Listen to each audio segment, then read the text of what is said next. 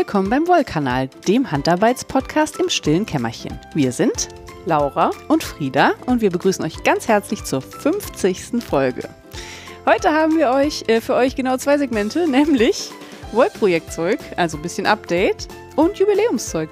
Woo! Das sind äh, eure Fragen in erster Linie. äh, aber man, wir wollen ja auch ein bisschen feiern. Deswegen haben wir hier uns gerade ein äh, Fläschchen alkoholfreien Sekt aufgemacht und stoßen jetzt mit euch zusammen einmal kurz an. Ja. Prost, herzlichen Glückwunsch zur 50. Folge. Herzlichen Glückwunsch. Mir lag eben schon so auf der Zunge, die Champagnerzeiten sind vorbei. Auch ein schöner Folgentitel. Mhm. Die Champagnerzeit, die fetten Jahre sind vorbei. Genau. Ist so. Ja, das ist das, was wir für heute vorbereitet haben für euch. Ähm, erstmal Entschuldigung, dass wir so lange weg waren, aber ihr kennt das ja schon von uns. Das Leben. das Leben kommt immer dazwischen. Äh, ja, Urlaub, krank und so weiter. Und da wir uns ja nicht stressen wollen hier, sondern es soll ja Spaß machen, haben wir gesagt, dann warten wir lieber noch zwei Wochen. Und dafür dann richtig. Ja. Ja, jetzt sind wir hier. Ähm, ich würde ein bisschen was zum Wollprojekt erzählen, ähm, weil die Leute, die ähm, mir auf Insta folgen, wissen, die neue Lieferung ist da. Also Rule 2.0 ist eingetroffen. Ähm, könnt ihr euch auf Insta ein bisschen angucken. Ich habe so ein bisschen Unboxing gemacht äh, und schon mal äh, eine kleine Sneak Peek auf die Garne. Ähm, wir haben einen Single, wie im letzten Jahr mit 200. Warum du? Das klingt so nach, nach äh, wie sagt man denn so, Polizeibriefing oder so. Wir haben folgende Situation. ja, wir haben folgende wir haben einen Single. Ja, wir haben einen Single. Ähm, den habe ich nach den gleichen Angaben spinnen lassen wie letztes Jahr. Ich finde, er ist ein bisschen dicker, aber du hast gesagt, äh, du findest nicht. Ja, dazu muss man sagen, dass wir ihn beide noch nicht verstrickt haben. Wir haben beide noch nicht verstrickt, genau. Aber so im Strang habe ich das Gefühl, so dick kam er mir letztes Jahr auch vor. Es kann halt einfach sein, dass er ein bisschen mehr Luft hat, weil diesmal ja mehr Schwarzkopf drin ist und Schwarzkopf ja sehr stark gekräuselt ist. Mhm. Und vielleicht sieht es deswegen einfach dicker aus, ist aber nicht wirklich dicker, wenn man die Luft. Aber übrigens zauberhaft. Das freut mich zu hören. Ist nämlich ein bisschen heller. Ja, ich Und ein hab bisschen jetzt ewig überlegt. Mhm. Ja, genau. Ich würde sagen, es ist ein bisschen weißer, aber das ist natürlich, also es ist immer noch, wenn man weit weg geht, ein helles Grau. Ist auf jeden Fall ein helles Grau. aber es ist ein äh, helleres Grau als beim letzten Mal. Und es ist halt auch ein bisschen, dadurch, dass ja jetzt Coburger Fuchs drin ist, Mhm. der ein eher rötliches äh, Vlies hat, ist es auch ein bisschen wärmer. Aber es ist jetzt nicht rosa oder so. Also nicht, dass jetzt jemand denkt, da ist rot drin und äh, mit gemischt mit weiß. Wie dieses Alpaka, was wir mal hatten. Ja, das war wirklich abgefahren. Ähm, ja, ich mag die Farbe auch sehr. Ich glaube, dass sie sich auch sehr gut zum Färben eignet, weil sie relativ hell ist, aber trotzdem sehr viel Charakter hat. Ja. Ähm, genau. Und auf vielfachen Wunsch habe ich natürlich eine Sockenwollstärke spinnen lassen. Dazu würde ich auch gerne sagen, das ist Sockenwollstärke. Das bedeutet nicht zwangsläufig, dass es Sockengarn ist. Ja, Also es gibt halt keine, ke- bis jetzt keinen Teststrick in Socken. Ich weiß nicht, wie haltbar das ist. Ich weiß nicht, wie schnell sich das durchläuft. Keine Ahnung. Äh, ihr könnt natürlich gerne versuchen, Socken draus zu stricken und mir dann sagen, wie gut die sich halten. Äh, ich habe auf jeden Fall schon Menschen, die das machen wollen. ja, ich auch, auf jeden Fall. Ähm, ich würde es auch ausprobieren. Aber ich, also, ne, ohne Gewehr. Ja. Ja. Ich habe ja meine ähm, Dreifach-Rule aus dem 21er-Jahrgang Socken durchgelaufen. Mhm. Aber ich habe ehrlich gesagt auch überhaupt keinen Vergleich. Also, weil ich habe Ja. die ja getragen wie Hausschuhe. Ja. Und ich habe noch nie ein einziges Paar Wollsocken Also, einen ganzen Winter Ja, lang ja. als Hausschuhe getragen. Also, das, ja. Ja, also wie gesagt, auf eigene Gefahr, äh, was man bestimmt sehr schön draus stricken kann, das ist nämlich sehr lustig, äh, sind äh, Fair-Pullover. Also dafür bräuchte man noch ein bisschen farbige Wolle. Ähm, aber sie äh, ähnelt tatsächlich, achso, das wollte ich dir noch, den habe ich jetzt natürlich nicht dabei, das ist natürlich sehr schlau. Sie ähnelt sehr, sehr stark dem norwegischen Garn, was ich gerade in meinem Pulli verstrickt Was habe. du im letzten Wollkanal erzählt Genau, hast. äh, Mhm. Hi- Hilleswork heißt es, glaube ich. Ja, es ist, Ähm, es ist wirklich. Vilje. Es ist ein zweifädig versponnenes und es ist auf jeden Fall weicher als letztes Jahr, oder? Ich kann super, also ich finde es super schwer zu vergleichen. Ich habe auch das Gefühl, es ist weicher als letztes Jahr. Und ich finde es auch jetzt vom Griff her gar nicht kratzig. Achso, und du hast auch das. Das ist ungewaschen noch. Nee, das ist gewaschen. Alles gewaschen, okay. Ähm, Ja, ich meine gar, also es kommt drauf an, von wo man Ja, spricht. genau. Das, ist ist Punkt. immer noch nicht Jane Weich, das Also- wird's auch nicht. Schöne Grüße. Schöne Grüße. Ähm, ja, ich werde es ähm, ich werd's verstricken und ihr müsst es einfach auch verstricken und dann könnt ihr selber sagen, ob es kratzig ist. Ja, das würde ich auch sagen. Das ist finde ich gut. Ähm, ja, und dann gab es ja noch dieses ähm, Unspan, also äh, unversponnen bzw. Vorgarn. Äh, das habe ich in so 200 Gramm Kuchen, nennt man das offensichtlich, äh, bestellt. Weil drunter machen sie es nicht. Also 200 Gramm war die kleinste Menge, die ich auf so einen Kuchen spulen lassen konnte. Ja. Ähm, Lauflänge unklar. Es müsste ja eigentlich auch 400 Meter sein, wenn es Äh. das Vorgarn vom Sockengarn ist, oder? Äh, aber das Sockengarn ist doch verzwirnt. Ach so, dann müsste es, ja, dann müsste es sogar 800 Meter Lauflänge eigentlich haben, oder? Ja, wenn es nicht noch weiter ausgezogen wird, Ja, was das es glaube ich nicht wird. Weiß ich nicht. Keine Wir Ahnung. müssen mal so eine Spinnerei besuchen, Frieda. Wir müssen mal so eine Spinnerei besuchen. Absolut. Ich könnte es auch einfach fragen, aber das wäre ja langweilig. Ja, oder mal messen. Also Lauflänge ist unklar. Ähm, ich habe es jetzt mal zweifädig versponnen. Es ist also vielleicht nochmal Verstrickt. Äh, ja, verstrickt. Ich hatte heute einen harten Tag, weil ich heute ein bisschen dummes Zeug rede. Ich Ähm, finde, das passt ganz gut zum Jubiläum. dass ich einen harten Tag hatte? Nee, das. Dummes Zeug rede. Ja, also das wir im Zweifel, genau. Ähm, also, als erstes muss ich sagen, es ist viel, viel dünner als die üblichen Vorgarne, die man so kaufen kann. Also manche Lopis und äh, Nutiden und was gibt's noch? Äh, Plötulopi. Mhm. Die sind alle viel dicker. Ich habe Teile davon zu Hause und habe das verglichen. Ich würde sagen, es ist maximal halb so dick. Mhm. Und ich habe jetzt das zweifädig verstrickt und das würde ich auch empfehlen. Also es mindestens zweifädig zu verstricken. Äh, mit einer viereinhalber Nadel, du hast es in der Hand gehabt, das war sehr leicht und sehr Ja. luftig. Es war krass leicht. Ja, aber schön. Ja, also wie so eine Daunensteppjacke oder sowas. Also Vom, ja, so vom Irritationsfaktor, wenn man es in die Hand nimmt und denkt, hä? warum ist es so leicht? Ja. Das ist natürlich toll. Also da kann man zum Beispiel dann auch Strickjacken, die halt nicht vier Kilo wiegen, rausstricken. Ähm, ich habe noch gedacht, es ist vielleicht auch eine gute Kombi, habe ich aber noch nicht ausprobiert, das mit dem ähm, Sockengarn zu kombinieren. So als Beilauffaden sozusagen. Dann wird es halt ein bisschen luftiger und füllt so auch die Zwischenräume aus. Ja. Ähm, aber werde ich alles testen, werde ich äh, sehr viele Maschenproben stricken und dann kann ich euch mehr dazu sagen. Kannst du was dazu sagen, wie instabil es ist? Also, ich hatte keine Probleme, das zweifädig zu verstricken. Ja. Ähm, man muss beim, äh, beim Stricken gar nicht so viel aufpassen, aber beim Abwickeln. Ja, das wäre jetzt nämlich, also wenn ich es jetzt zum Beispiel von Hand umwickeln wollte, in Ja. Knäuel wäre wahrscheinlich schon Ich würde es zweifädig umwickeln. okay. Hilft, glaube ich. Ähm, aber es ist schon, also wenn man eine nicht schon aus irgendwelchen Gründen vorbelastete Stelle versucht auseinanderzuziehen, finde ich, braucht es überraschend viel, Okay. naja, Kraft ist natürlich das falsche Wort, ne? Ja. Aber es hält überraschend gut zusammen. Okay. Hast du nicht sowas auch hier irgendwo? Äh, ja, in, in diesem Rucksack. Das ist kompliziert. Das ist ein in Meter diesem von dir Rucksack? weg, in diesem blauen In Rucksack. dem hier? Ja, Ah, ja, okay. genau. Da, ja. guck mal, Und da dann oben. da müsstest du es schon sehen. Ja. Ja, dann zieh doch mal was auseinander, dann siehst du es ja. Ich hab mal so ein bisschen Das ist nicht so einfach, ne? Irgendwo, irgendwo zu ziehen. ja ich sehe So ein einen bisschen ins Anfang hier. Da. Ah, den kann man aber immerhin rausziehen. Das hätte ich schon nicht gedacht, Ja. ehrlich gesagt, weil es sieht wirklich wahnsinnig fragil aus. Mhm.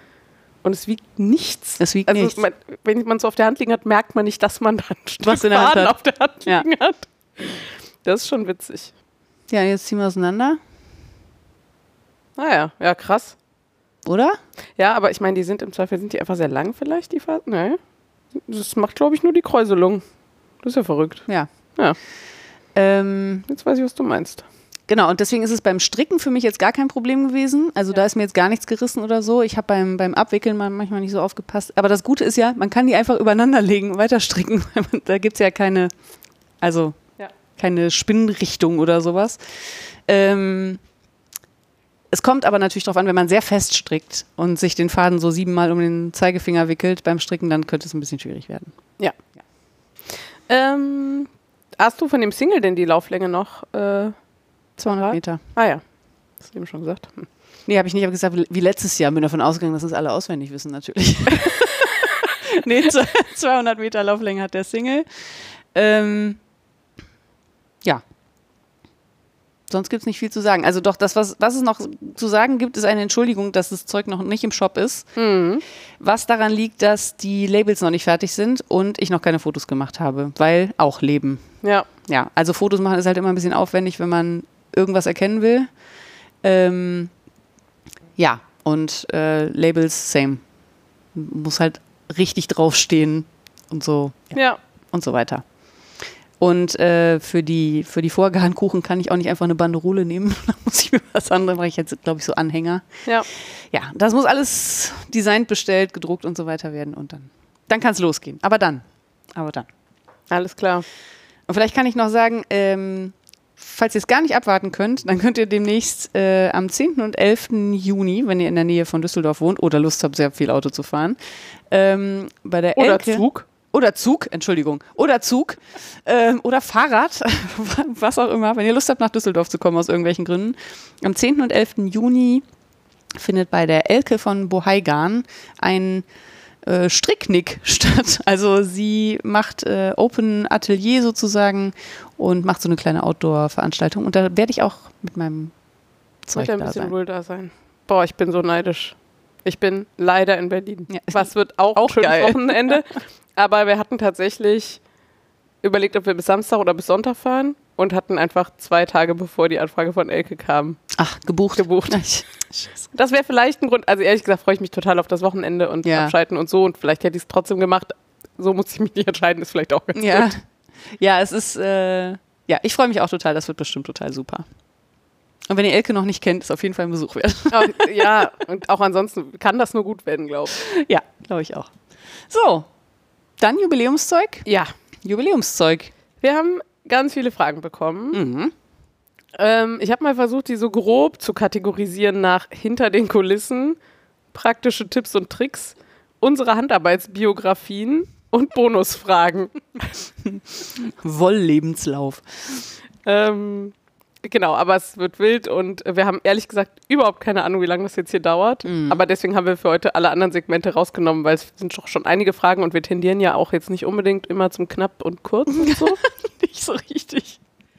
Genau, und es gibt an etlichen Stellen auch Fragen, wo wir gesagt haben, okay, da haben wir auch klare Lücken. Ja. Und haben überlegt, ob wir sie rausnehmen und wir lassen jetzt einfach alle drin und sagen halt, was wir nicht wissen. Ja, genau. Und dann gibt es auch andere Fragen, wo wir sagen, da könnten wir auch eine eigene Folge drüber machen. Genau. Wir versuchen uns kurz zu halten. okay. Dann starten wir mit der ersten Frage Mhm. von Karin. Wir haben entschieden, dass wir eure Vornamen nennen. Ich, wir hoffen, das ist okay für euch. Ähm, es sind mehrere Fragen. Ich lese mal alle vor. Wie läuft eine Wollkanalfolge ab? Welche Vorbereitungen trefft ihr? Schreibt ihr die Shownotes vorher oder nachher? Wer schneidet? Wie viel schneidet ihr? Wie lange dauert die Produktion einer Folge? Und wie teuer ist es? Wir können schon mal äh, spoilern. Die letzte Frage können wir beide nicht beantworten. Jedenfalls nicht genau. Nicht, ja, ich könnte sie nicht mal ungefähr. Ja, wir machen das, am- wir machen glaube ich, ungefähr der. Reihenfolge nach, oder? Ja, machen wir. Auf jeden Fall. Ja. Äh, die wichtigste Vorbereitung ist die Terminfindung. Ja. Früher, damals, haben wir es mal immer ganz brav hingekriegt, bei jeder Aufnahme schon den nächsten Termin auszumachen. Ja. Heute schaffen wir das nur noch, wenn wir, wenn wir schlau sind. Ja, manchmal. Und dann kommt trotzdem ganz oft was dazwischen. Genau. Ja, und Vorbereitung, also Shownotes schreiben Mhm. äh, oder Notizen machen. Ne? Genau. Also die fertigen Shownotes ähm, kann ich direkt dann auch beantworten. Die mache ich hinterher und du machst den Schneideteil. Mhm. Ähm, aber wir machen uns natürlich Notizen, worüber wir reden wollen. Also das können wir nicht alles so aus dem Kopf. Ja, und eigentlich ist die Idee auch, dass wir das so in den drei, vier Wochen zwischen zwei Folgen einfach so unterwegs machen. Ja. Und de facto ist es aber in fast, also ich würde sagen, 47 von diesen 50 Folgen. Ich dachte, du sagst jetzt 47 Prozent und ich wollte schon protestieren und sagen, nee, mehr. ähm, äh, treffen wir uns, gestehen uns beide gegenseitig, dass wir noch keine Notizen formuliert haben und dann machen wir das, während wir dabei ein bisschen quatschen. Genau. Ja, äh, wer schneidet und wie viel schneidet ihr? Wer schneidet, habe ich schon gesagt. Du? Ich habe mich gefragt, ähm, sollen wir so erzählen, welche Sachen wir einsetzen? Aber welche Tools? Ja. Ja. Vielleicht ähm, finden das Leute interessant. Wir nehmen auf mit einem kleinen Aufnahmegerät von der Firma Zoom. Wir haben hier einen H5 liegen. Wir haben früher, ähm, genau, wir wohnen ja im stillen Kämmerchen quasi, dem kleinen Podcast-Label aus Düsseldorf. Ähm, genau, und da gibt es einen, einen Zoom H6, der kann bis zu sechs Leute aufnehmen. Und äh, den haben wir früher mal genutzt und dann war aber irgendwann so die Logistik mit immer das Aufnahmegerät hin und her tragen und so ähm, ein bisschen schwierig. Und dann haben wir uns quasi diesen kleineren Zwei-Personen-Rekorder gekauft. Und das ist eigentlich total cool. Wir haben den immer an der Powerbank dranhängen, damit man ähm, den nicht am Stromnetz hat wegen Brummen und so. Und dann haben wir so zwei relativ günstige Headsets und dann sitzen wir irgendwo eigentlich. Günstige, aber sehr geile, möchte ich sagen. Ja. Also sehr bequem und ähm, Ja, wir, wir hoffen, so die machen auch guten Sound für euch. ja, das ist so ein Geheimtipp, weil die irgendwie aus irgendwelchen Gründen viel besser klingen, als sie kosten. ja.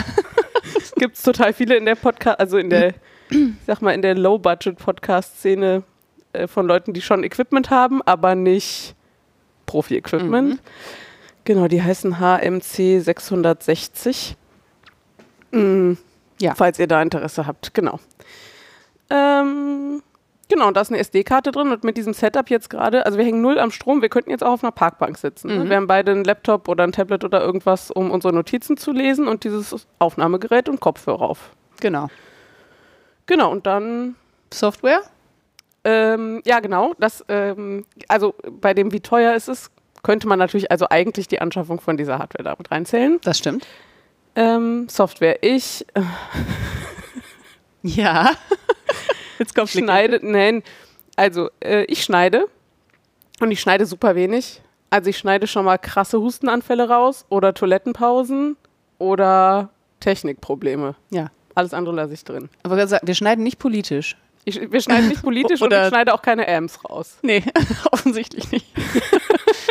das war aber auch so ein bisschen unser Anspruch, ne? dass wir eigentlich nichts, ähm,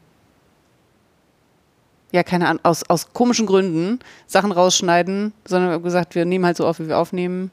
Ja, genau. Ja. Sehr eher gesprächsorientiert. hier. Genau. ja. Genau, das heißt, ich schneide äh, vorne und hinten ab, schneide das Intro und das Outro dran und wenn es sonst nichts zu schneiden gibt, mache ich auch nicht mehr. Und das ist so simpel, dass ich das mit Audacity tue. Ähm, das ist ein kostenloses Open-Source-Programm, was berühmt berüchtigt ist für nicht die beste User Experience, die man finden kann in dem Bereich, aber für mich taugt es halt bisher. Ja. So. Ähm, genau, dann haben wir, wie viel schneiden wir auch schon? Ah, genau, und dann ähm, nutzen wir einen Service, der heißt Auphonic.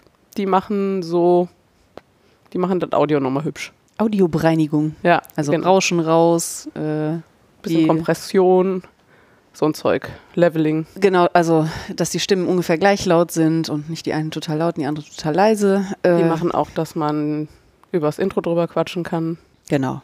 Ja. Sowas. Ähm, genau, dann laden wir das ähm, auf, das, auf den WordPress-Server hoch vom stillen Kämmerchen. Mhm. Und da macht die Frieda dann noch die Shownotes. Genau. Mit WordPress. Ja. Ja. Ähm, weil ich, ich wollte sagen, weil ich nichts anderes kann. das ist unsere Aufgabenteilung auf jeden Fall. Also ich könnte wahrscheinlich was anderes lernen, aber Ich bin sehr dankbar über diese Aufgabenteilung Ja, auf guck jeden mal. Fall. Das ist doch gut. Äh, genau. Und das, wie teuer ist es? Ähm, genau, also was wir haben, sind halt diese Serverkosten, wobei die, und das meinte Frieda eben mit, wir wissen es nicht so genau, das läuft halt alles über äh, unseren lieben. David. Schöne Grüße an dieser Stelle und wir werfen ihm in unregelmäßigen Abständen schon mal Geld über den Zaun. Ähm, nur eben schon wieder gedacht, schöne Grüße. Ja. Hörten wir mal wieder. Mhm. Ähm, genau, aber deswegen lässt sich das nicht so einfach rechnen und Auphonic kostet ein bisschen Geld, aber auch nicht wahnsinnig viel. Und bezahlt kriegen wir das hier nicht. Nee. Insofern war es das, Das mit den stimmt. Produktionskosten. Wenn man jetzt so Arbeitszeit rechnen würde, würde ich sagen, also wir nehmen ja immer ungefähr zweieinhalb Stunden auf, sitzen vorher noch ein Stündchen zusammen oder, oder zwei oder drei. oder so. Ja gut, sagen wir mal drei bis vier Stunden pro Folge zusammensitzen. Ja, Ich brauche nochmal ungefähr, also kommt ein bisschen drauf an, aber so ungefähr ein Stündchen für Ich die auch. Shownotes. Und du noch, du fürs Schneiden. ja. Ja. Und hochladen und runterladen und hochladen und runterladen und so. Genau. Ja. So lang dauert das ungefähr bei, bei uns. Okay. Nächste Frage. So entsteht ein Wollkanal. So entsteht ein Wollkanal. genau. Ähm, nächste Frage ist von Melanie an mich. Frieda, hättest du das Wollprojekt gestartet, wenn du alles, was das beinhaltet, gewusst hättest? Was hat dich am meisten überrascht? ist, ähm, ich habe gerade gesagt, ähm, ich möchte gerne antworten mit Also, weil, obwohl ich nicht weiß, ob Melanie Kinder hat, aber wenn du gewusst hättest, wie viel Arbeit Kinder machen, hättest du sie trotzdem bekommen. Ähm, ohne natürlich meine Wolle mit Kindern vergleichen zu wollen. Aber ich glaube, man weiß das immer erst, wenn man drin steckt. Ähm, und ich kann, ich weiß es ehrlich gesagt nicht, weil es ist sehr viel Arbeit dabei gewesen, mit der ich nicht gerechnet habe. Also Mhm. Art, die Art der Arbeit, mit der ich nicht gerechnet habe. Ich dachte, die meiste Arbeit ist halt die Wolle zu sortieren. Ja. Ähm, tatsächlich ist aber sehr viel Arbeit, Logistik, tatsächlich auch Design, also die, die Webseite zu bauen und die Labels zu designen und sich zu, ah, keine Ahnung, welche Farben will ich, welche Schriftarten will ich, dieser ganze Kram. Was mir nicht so leicht fällt, weil ich mich so schlecht entscheiden kann immer. Bin jetzt allerdings mit dem aktuellen Setup sehr zufrieden und Mhm. jetzt, wenn es einmal gemacht ist, ist ja auch gut. Ja. Aber zum Beispiel auch sowas wie Kartons recherchieren und so, ne? Ja, Also genau. So, Was für Versandkartons und äh, welchen, also dass man zum Beispiel die lizenzieren muss. Also das wusste ich nicht, dass man Verpackungen lizenzieren muss. Ähm, was hat mich am meisten überrascht? Ähm, ist auch nicht so einfach zu beantworten. Ich glaube, die, die Unsicherheit im Ablauf, also die Logistik ist nicht so, dass man sagt, ja, dann passiert montags das und dann passiert Dienstag das und Mittwoch das, Mhm. sondern es ist so, ja, vielleicht kommen wir nächste Woche irgendwann vorbei. Und äh, ich muss das halt irgendwie in meinen ja normalen Job noch mit irgendwie ein, Ja. einbauen und so. Ähm, das fand ich überraschend, dass es da keine ja, zuverlässigeren mh, Mechanismen gibt, weil offensichtlich alle anderen das nicht brauchen. Also wenn der Markt das bräuchte, dann gäbe es das wahrscheinlich, aber ich bin anscheinend die Einzige, die das Problem hat. Ähm, und das ist auch das Nervigste. Also das, was, das ist das, was mich am meisten stresst, ne? da zu stehen, zu gucken, kommt jetzt der Spediteur oder kommt er nicht? Oder ist er schon da und ich muss noch eine halbe Stunde dahin fahren und wartet der dann? Oder muss ich dann nochmal einen neuen Termin? Also das ist halt alles mega lästig. Ähm, aber das in der Wolle wühlen entschädigt natürlich für vieles. Und ab und zu mal ein Lämpchen auf dem Arm haben. ist auch schön. ja. Ja, ich glaube, das. Ich hoffe, das beantwortet deine Frage. ähm, genau, dann hat Melanie mir auch noch eine Frage gestellt. Da habe ich gerade, das wäre voll schlau gewesen, wenn ich deine vorlese und du meine, ne? Stimmt. Warte, ich lese deine vor. Okay. Laura, wie hast du das geschafft, dir alle Informationen zum Färben zusammenzusammeln? Ausprobieren und Buch führen? Was machst du mit so vielen Probesträngen? Färbst du in deiner Küche? Äh, ja, das sind alles sehr gute Fragen und ich kann sie nicht mal so richtig beantworten. Hm, ich habe angefangen, ähm, boah. Also was ich auf jeden Fall super früh geguckt habe, waren alle Färbevideos von Shanti Manu. Mhm. Die hat damals noch selber gefärbt, also auch ähm, zum Verkaufen und hat da auch Videos drüber gemacht und die waren, das ist halt irgendwie, mich, für mich funktioniert halt ihre Didaktik ganz gut. Also so, sie geht ja auch sehr analytisch an Dinge ran und kann die dann auch so rüberbringen, ähm, aber auch immer mit, okay, und was passiert dann am Ende und nicht einfach nur irgendwelche Theorien. Ja. So. Ähm, das hat für mich super funktioniert. Ja, und dann sauge ich so alles irgendwie auf, was ich so finde auf YouTube und Insta und weiß ich nicht. Aber das ist halt in der Regel alles super unstrukturiert. Es gibt auch so ein paar Bücher, die ich seit Jahren auf der Liste habe, aber irgendwie habe ich immer das Gefühl, wenn ich dann so den Klappentext lese oder so, ach, pf, weiß ich nicht, lese ich vielleicht irgendwann mal. Ja. Da bin ich also nicht mal, ich glaube, ich habe nicht mal alles genutzt, was ich hätte nutzen können. Und ich sage immer, irgendwann müsste man das mal alles zusammentragen und mal aufschreiben. Und ich bin mir immer noch nicht 100% sicher, ob das nicht doch schon jemand getan hat und ich es nur einfach nicht mitbekommen habe, sozusagen. Das kann total gut sein. Also ich habe da überhaupt keinen Anspruch auf, also jetzt hier, euch irgendwie ähm, die besten Quellen zu nennen oder so.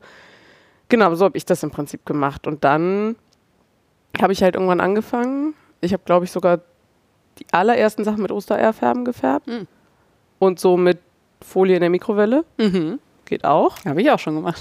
ähm, genau, und dann habe ich so, irgendwann habe ich mir Säurefärben gekauft und dann habe ich, glaube ich, auch so, ich finde das immer so bescheuert, so 100 Gramm Stränge Mhm.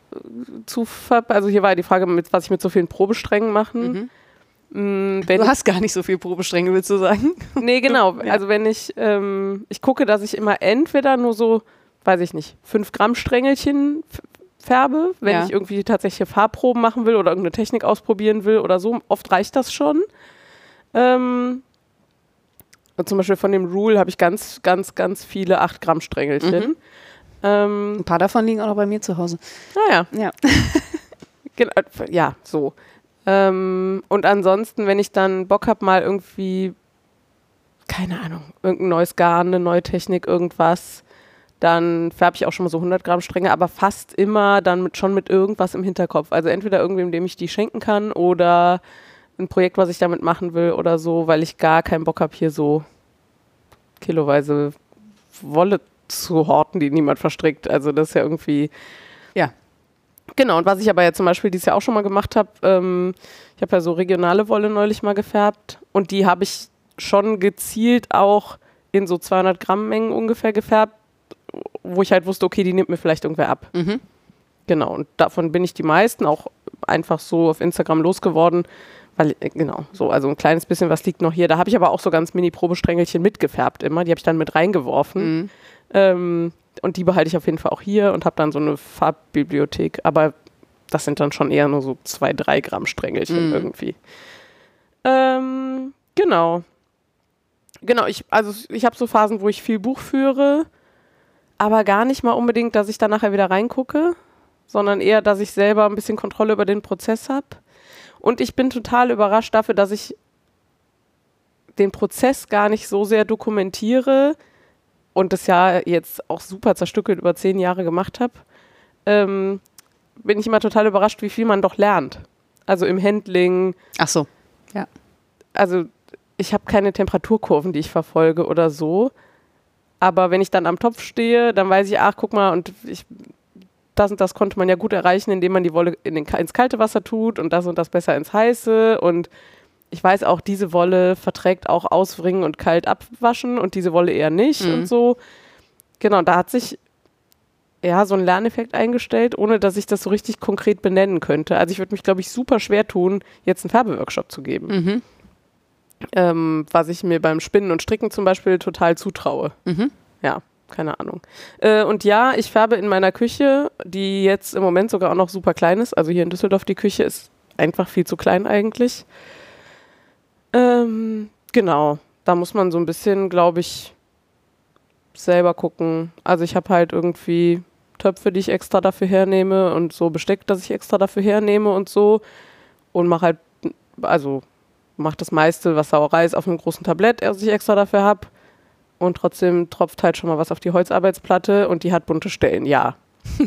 da, also ich, da packe ich aber auch keine Lebensmittel einfach so drauf. Also Ach es ist so. jetzt nicht so, dass ich Ja.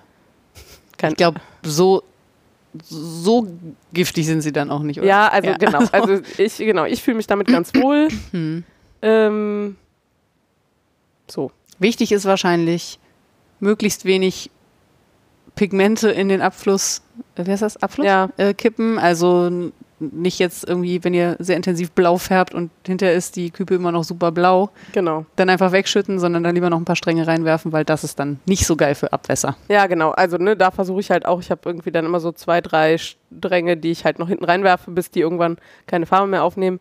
Aber es gibt auch so Momente, wo das Wasser partout nicht klar wird. Ja, Also gerade so Gelbstiche sind am Ende ganz oft noch im Wasser drin. aber dann hängt vielleicht auch nichts mehr drin. Also wenn die Wolle es nicht annimmt, so dann ist es vielleicht auch. So, ähm, genau, aber das sind so sozusagen die Nachteile am in der Küche färben. Ansonsten ist das natürlich super, weil man Hitze und Wasser da hat. Mhm. Und ich persönlich, also ich habe gerade keine Badewanne, aber ich hätte auch überhaupt keinen Bock, irgendwie in der Badewanne zu färben, so vom Rücken her. Mhm. Ja, tell me about it. Ich, ich färbe zwar nicht, aber, Aber du ich wärst wasche. ja. genau, so. Ähm, ich habe jetzt neulich, ich weiß gar nicht mehr, wo das war. Ach doch, beim Stricktreffen, genau. Ähm, Nochmal gesagt, dass beim dem Färbeworkshop, den ich äh, bei der Jule in Köln gemacht habe, Mhm. also bei Hey Mama Wolf, ähm, da hat sie einen ausrangierten Glühweintopf genommen. So Ja, ein, so ein. Einmachdings. Ähm, also, und die gibt es für relativ kleines Geld auch auf diversen Portalen, eBay Kleinanzeigen oder so. Ja. Ähm, also irgendwas zwischen 10 und 15 Euro zahlt man in der Regel für so einen ausgemusterten Topf. Und der hat halt den Vorteil, dass er die Temperatur hält, auch über einen längeren Zeitraum. Das, brauchst Ding du jetzt bei, super. bei Säurefarben braucht man das, glaube ich, gar nicht so lange, ne? Die Nee, nicht Temperatur. wie bei Pflanzenfarben, aber Genau. trotzdem ist es auch, also wenn ich hier so einen Färbetag habe, dann ist das auf jeden Fall super komfortabel, weil Ja. du den einfach auf 80 Grad stellst oder 70 Grad, je und du brauchst nachdem. keine Kochplatte.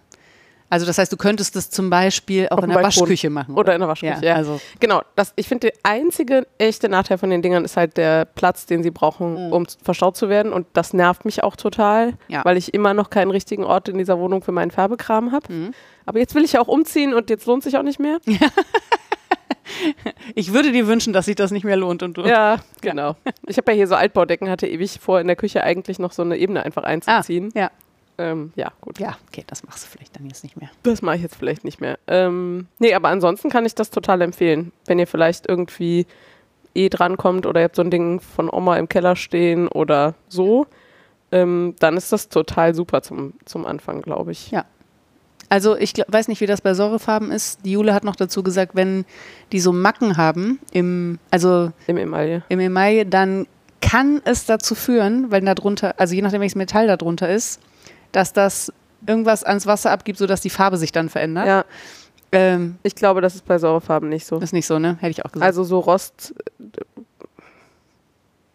Also es tut vielleicht dem Topf nicht wahnsinnig gut mit der Säure da drin, aber Ja. dass ich jetzt ernsthaft, also weil mein Topf hat so ein, zwei so kleine Macken. Mhm. Ich glaube nicht, Macht dass das. Flecken auf der Wolle Das macht. ist, vielleicht, ist vielleicht auch eher für größere abgeplatzte Stellen oder so. Das ist ein Ja. Ähm, einen hatte ich gerade noch. Ach so, genau, da geht halt, das ist halt auch ganz cool. Da geht halt auch eine Pullimenge rein. Mhm. Also, und zwar unabhängig davon, wie viel das, wie viel das ist. Irgendwas zwischen vier und zehn Strängen. Ja. Genau, also von dem Rule habe ich, glaube ich, sechs Stränge reingekriegt, von dem Dreifach. Aber von allem anderen kriegt man wahrscheinlich zehn Stränge. Auf jeden Fall. Das ist ja wirklich sehr dicke Wolle. Ja. Ähm, genau, und das ist halt auch ganz cool. Ja. Ansonsten, genau, ich habe auch schon viel im Backofen gefärbt, in Gläsern, in ähm, Auflaufformen. mh. Genau, also ich finde, man muss sich halt über diesen Gesundheitsaspekt immer Gedanken machen und ansonsten go for it. Das Und ist halt damit eine total meinst geile du- Spielwiese. Eine Maske tragen, damit man das Zeug nicht einatmet? Zum oder? Beispiel, ja, oder halt, also ich glaube, ich persönlich glaube, Glas und Edelstahl kriegt man sogar relativ gut sauber, Mhm. aber spätestens, wenn es dann um Holz und Kunststoff geht, Schwierig. würde ich auf keinen Fall doppelt benutzen. Nee. So. Ähm, ja. Ja. Und ich kann dazu gar nichts sagen, weil ich kann, ich kann wirklich mit Fug und Recht behaupten, ich kann nicht färben. Also ich kann Wolle in Wasser schmeißen und Farbpigmente dazu. Und wenn ich Glück habe, hat die Fa- Farbe hinter die Wolle, äh, die Wolle hinter die Farbe, die ich da reingeschmissen habe. Aber zu den Hintergründen weiß ich gar nichts. Keine Ahnung. Ja, so ergänzen wir uns gut. Ja, äh, apropos, wir ergänzen uns gut. Das ist sehr schön Überleitung. War das Absicht? Nee. Okay. Ähm, Judith fragt uns, habt ihr eigentlich nie Knatsch miteinander? Missstimmigkeiten, kleine Verletzungen, die sich im Miteinander ergeben? Über die Frage haben wir uns beide sehr gefreut, glaube ich. Ja. Also nicht unbedingt, weil wir das schon immer gefragt werden wollten, Nee. aber weil das so. Ähm, ich, ich fand das sehr empathisch irgendwie, diese Frage. Ja. Macht sich jemand Gedanken. Ja, auf jeden Fall. Ich, fand- ich habe mich auch gefreut. Ich fand das eine gute Frage. ja, was ist denn die Antwort?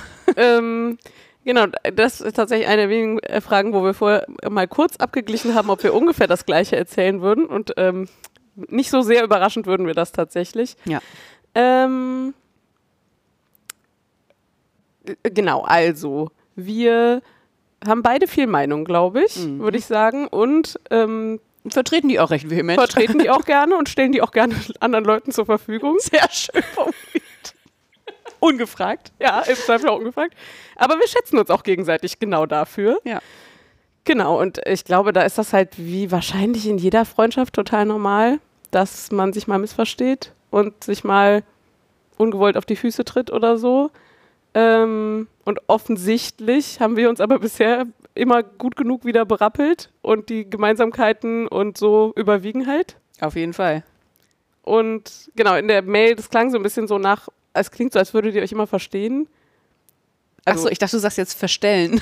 Achso, nee, nee. verstehen. Ja, ja, nee. Genau, und ähm, genau, und da ist, glaube ich, aber ganz klar die Antwort ja, weil wir aber natürlich, also nee, wir für uns natürlich, in Anführungsstrichen, Ja. ähm, das einfach beide hier nicht im Podcast, also wir würden das ja nicht im Podcast austragen. Nee. Also wir würden So. jetzt hier keinen Streit vom Zaun brechen und dann äh, einfach mal die Folge hochladen. Das Ja. wäre schon irgendwie seltsam. Und wenn da mal was knirscht, dann muss das halt geklärt werden, aber ja nicht on air. ja. So. Also und ähm, wenn das für euch interessant wäre, würden wir es wahrscheinlich sogar hochladen, aber ist es wahrscheinlich nicht. Deswegen Nee, gibt es genau. überhaupt keinen Und- Grund, das zu tun. Ja, Da hat halt niemand was von. genau, das ist, äh, genau, das haben wir Ist aber auch noch nie vorgekommen, dass wir uns in der dass wir Folge. das rausschneiden mussten, weil wir Ja. in der Folge, nee, Nee, stimmt. also wirklich nicht. Und ich kann mich auch nicht daran erinnern, dass wir nach einer Folge uns mal irgendwie, also dass wir so durchgehalten haben, uns nach einer Folge angemotzt hätten oder so. Nee. Ja. Also, Also, was wir schon mal hatten, war irgendwie so, hör mal hier, äh, das würde ich beim nächsten Mal anders ja, machen. ja, klar.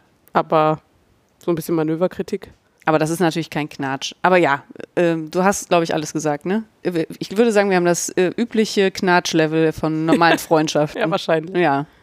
Und ich finde aber auch, ähm, und das ist eigentlich ganz cool, dass der Wollkanal uns auf jeden Fall auch immer zwingt, Sachen wieder auszuräumen. Ja. Also Total, wir ja. können uns halt nicht so gut dann einfach mal ein halbes Jahr aus dem Weg gehen. ja. Und, und es sorgt dafür, dass wir uns regelmäßig sehen, was bei unseren Kalendern nicht so, Ja, das stimmt. nicht so äh, total einfach wäre. Also wir planen das halt explizit ein. Es ist nicht die einzige Zeit, die wir miteinander verbringen, aber schon f- viel. davon. Ja. Ähm, ja, und ähm, deswegen, also das, ähm, ja, es passt eigentlich alles sehr gut zusammen seit vielen Jahren. Ja. ja, genau. Absolut. Äh, Judith hat noch eine zweite Frage gestellt. Mhm. Wie haltet ihr es mit Werbung? Ihr macht keine, aber warum nicht? Wie steht ihr dazu, dass in anderen Podcasts ständig die Rede ist von, wurde von XY zur Verfügung gestellt? Schöne Frage.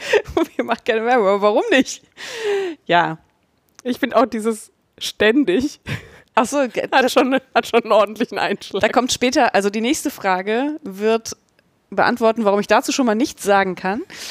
Ähm, ich hätte jetzt vermutet, das wurde von XYZ zur Verfügung gestellt, eher so eine Sorge vor äh, rechtlicher Verfolgung ist. Also, dass man das dazu sagt, damit hinterher niemand kommen kann und sagen kann, das ist ja irgendwie Schleichwerbung oder so. Achso, ist jetzt die Frage, ob sie mit dem, also ob es ihr darum geht, dass das gesagt wird oder ob es ihr darum Dass es geht, getan wird. dass es getan wird. Äh, Vermutlich, also vielleicht beides ein bisschen. Ersteres habe ich jetzt hiermit äh, schon beantwortet.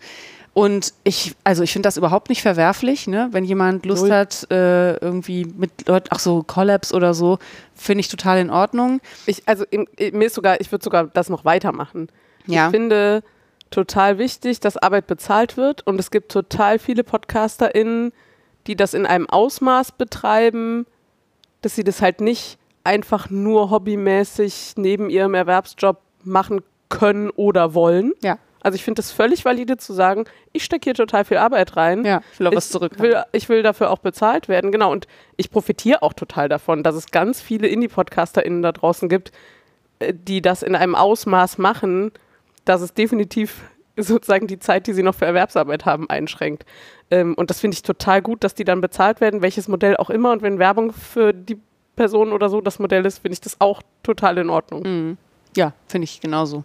Und äh, es stimmt ja wahrscheinlich auch nicht mal so ganz. Wir machen ja Werbung im weitesten. Also wir erzählen ja, woraus wir unsere Sachen stricken zum Beispiel, aus, welch, aus welchem Garn oder nach welcher Anleitung. Mhm. Das ist ja eine Form von Werbung, ist jetzt keine bezahlte Werbung. Ja, ja, genau. Ne? Aber ähm, wir, wir verheimlichen ja jetzt nicht, also wir nehmen es ja, sind ja jetzt nicht so streng, dass wir nicht sagen, womit wir Ja, arbeiten. wir zensieren so. keine Marken oder Genau. so. Ja. Ähm, und ein Teil ist doch bestimmt, ich hoffe für dich auch, so eine Form von Unabhängigkeit. Also ich, ich möchte halt nicht, und äh, es gibt ganz viele, die das total gut hinkriegen, sozusagen, ich kriege was zur Verfügung gestellt und dann sage ich da ganz ehrlich meine Meinung zu. Ich muss zugeben, da hätte ich Schwierigkeiten mit, Mhm.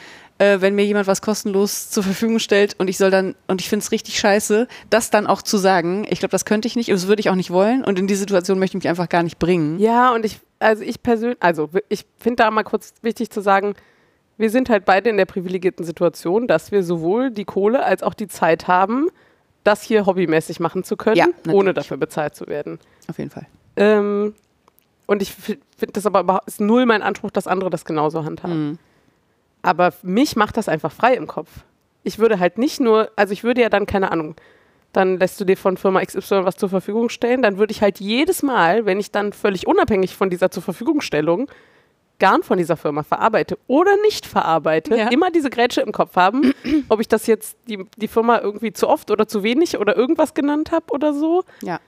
Und das wäre wär für mich einfach total anstrengend und das wäre es mir einfach nicht wert. Ich glaube, wir stehen beide sehr ungern in jemandes Schuld. Ah ja. Ja, maybe.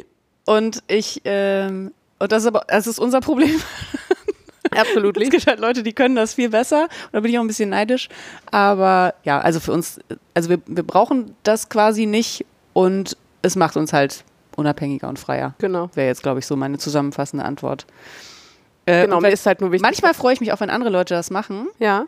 weil ich ja auch von Werbung ein bisschen profitiere. Ne? Also wenn jemand, von dem ich viel halte, was empfiehlt und ich weiß, dass die Person ehrlich ihre Meinung oder Hm. doch, die Person ihre, ehrlich ihre Meinung sagt über das Produkt, dann habe ich da was von. Nur ich kann das nicht zur Verfügung stellen. Und auch, also ne, es gibt ja viel Aufregung über Werbung in, in Podcasts und so. Es gibt aber ja auch gerade im Bereich Podcasting total gutes Zielgruppen-Targeting. Klar. Also es ist total oft, dass in den Podcasts, die ich höre, die Werbung, die da läuft, die hat auch irgendwas mit meinem Leben zu tun. Ja, So, und das kann man ja auch. manchmal. Ja, ja, manchmal nicht ist auch immer. richtig schlecht. Da frage ich, was ist das denn? Was hat das in diesem Podcast verloren? Aber Genau, aber also genau. Und ich finde, wie gesagt, auch, man muss da super vorsichtig sein. Also, weil das ist so eine total persönliche Entscheidung von uns beiden. Und mir ist aber total klar, dass es auch Leute gibt, die gar nicht den Luxus haben, sich so entscheiden zu können. Mhm. Und es ist tendiert halt, da kommen wir nachher am Ende in den Bonusfragen nochmal zu, es tendiert ja auch leider einfach so ein bisschen dazu, also gerade im Handarbeitsbereich sind es ja nun mal vor allem Frauen. Mhm. Und Frauen wird ja, wenn sie das, was sie tun, gegen Geld tun wollen, dann auch ganz schnell vorgeworfen, dass das falsch sei. Mhm. Das ist mir, glaube ich, an dieser Stelle nochmal äußerst wichtig, Mhm. zu sagen, dass ich gerade im Handarbeitsbereich total wichtig finde, wenn Leute für Arbeit bezahlt werden. Auf jeden Fall. Ja. ähm, ich habe gerade noch gedacht. Nee. Nee, war nichts dazu. Ja, genau so. So ist das nämlich. Sehr gut. Dann nehmen wir die nächste Frage. Ja. Die ist wieder von Karin. Ähm, was sind eure Podcast-Tipps aus dem Bereich Handarbeiten? Hört ihr andere Podcasts oder schaut Podcasts auf, beziehungsweise Videocasts auf YouTube? Ich finde total schön, dass ihr Anführungsstriche um Podcast gesetzt Ja. hat bei dem YouTube. Ja. Habe ich mich sehr gefreut. Äh, also, das, wir haben gerade gesagt, das ist ein bisschen unangenehm. Das ist eine der Problemfragen für uns. Auf jeden Fall. Also, vielleicht kann man damit starten, wie viel Podcasts wir überhaupt hören. Weil ich fast keine, oder das stimmt nicht ganz. Ich habe sehr viele in meinem Podcatcher. Ich komme aber selten dazu, sie zu hören, weil ich zum Beispiel eigentlich nicht so gern beim Stricken Podcasts höre. Da habe ich gern meine Ruhe. Ich höre zum Beispiel Podcasts gern beim Putzen, aber ich putze nicht so viel. so. Und deswegen, ja. Oder wenn ich, aber wenn ich Auto fahre, also ich fahre halt nicht selber Auto, sondern eigentlich immer mit meinem Mann, da höre ich halt keine Handarbeitspodcasts. Das ist ein bisschen, ja, das ist ein bisschen schwierig. Ich kann aber, weil es bei mir, glaube ich, die kleinere Anzahl ist, mal sagen, welche Podcasts ich, äh, Handarbeitspodcasts ich gehört habe oder auch noch höre. Ähm, und die finde ich auch alle gut. Also äh, Handgemacht von Susanne, die es ja leider nicht mehr gibt, aber da Mhm. gibt es ja zehn Jahre Folgen, die man hören kann. Ähm, das Fiberthermometer fand ich super. Gibt es Oh leider ja. auch nicht mehr. Schöne Grüße. Ähm, die urbane Spinnstube mag ich auch. Ja. Ähm, ich vermisse es, äh, auch die gibt es, glaube ich, nicht mehr. Oder so, ist nicht offiziell so im abgekündigt. Dauer-Hibernate. genau, ist nicht Alle offiziell Zwei abgekündigt. Jahre gibt es mal wieder eine Folge. Ja, genau. Und dann freue ich mich total. Ähm, in den Frickelcast höre ich ab und zu rein. Das ist allerdings, also die Frequenz ist halt so hoch, dass ich das einfach, ich komme einfach nicht hinterher. Ähm, ich höre dann immer so die aktuellste Folge und keine Ahnung. Das ist So. lustig, weil die Frequenz ist ja viel, viel niedriger als früher. Ja, aber viel höher als unsere zum Beispiel. Ja. Ja. Und ähm,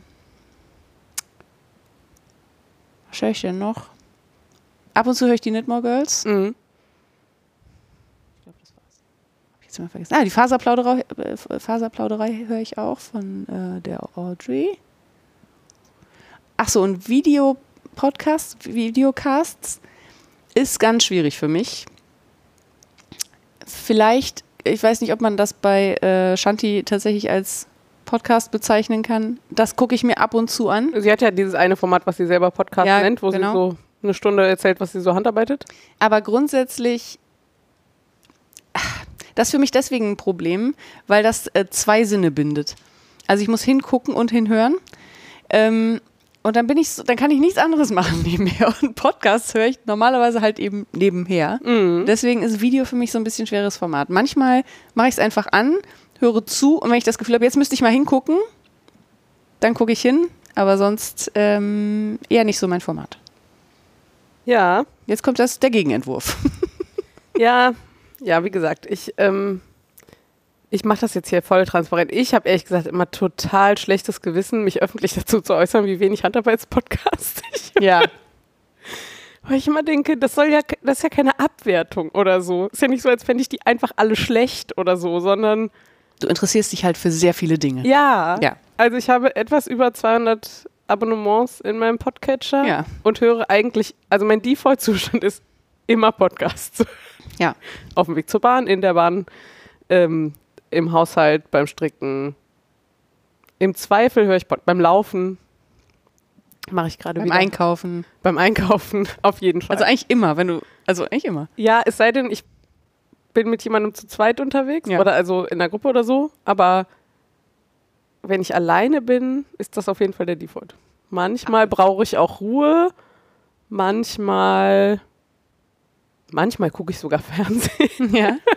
aber so eigentlich ist das so der und manchmal höre ich auch Musik, aber eigentlich ist so, wenn ich alleine bin, im Zweifel Podcast hören. Mhm.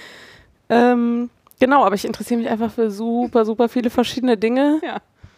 200 Podcasts. Was soll ich sagen? Ja, und das, also Technik, Politik, ähm, Spaß, also so ganz un, wie Ja. sagt man denn, Themen, themenbefreit. Themenbefreit. ja. ähm, Geschichte, keine Ahnung. Also gibt's halt. Psychologie, Medizin, Ja, ja, ja. äh, Crime, alles wahrscheinlich. ja. Ja. ja. Viel Interview-Podcast. Naja. Ähm, genau, deswegen höre ich einfach super wenig Handarbeitspodcasts. Also der, den ich noch am häufigsten höre, sind wahrscheinlich die Knitmore Girls. Mhm. Und da schaffe ich so jede sechste Folge wahrscheinlich. Ja, ja, genau. Hm. Ähm, genau, ich habe, also tatsächlich ist, glaube ich, also Susanne mit Handgemacht und Distel ähm, mit Urbane ähm, Spinnstube. der urbanen Spinnstube, die haben, glaube ich, deswegen so einen speziellen Platz in meinem ähm, Handarbeits-Podcast-Herz, weil es nicht halt, Handarbeiten ist. nee, weil die schuld sind, dass ich mit Spinnen und sowas so. allem angefangen habe. Und ich glaube, Susanne ist auch schuld, dass ich mit Färben angefangen habe Ah, und ja. so. Also die haben einfach und Susanne ist schuld, dass ich mit Wollmeise damals in Berührung kam und so weiter und so fort. Ja, Mhm. also die haben mich einfach genau im richtigen Moment damals erwischt Mhm. ähm, und mich super angefixt. Mhm. Und dann ist das persönlich, das Verhältnis natürlich irgendwie auch so ein ganz anderes. Mhm. Ähm, genau, und ich glaube, sowas habe ich einfach nie wieder gefunden. Was ich aber gar nicht so schlimm finde. Mhm. Ähm, genau, und dann gibt es noch so Gründe. Ich denke immer, also ich frage mich immer, ist das so ein Henne-Ei-Ding? Also kriege ich diese ganzen Hypes in der Handarbeitsszene nicht mit, weil ich diese Podcasts alle nicht höre? Oder höre ich vielleicht auch die Podcasts nicht, weil mich diese Hypes gar nicht so interessieren? Ja. So, also sowas irgendwie.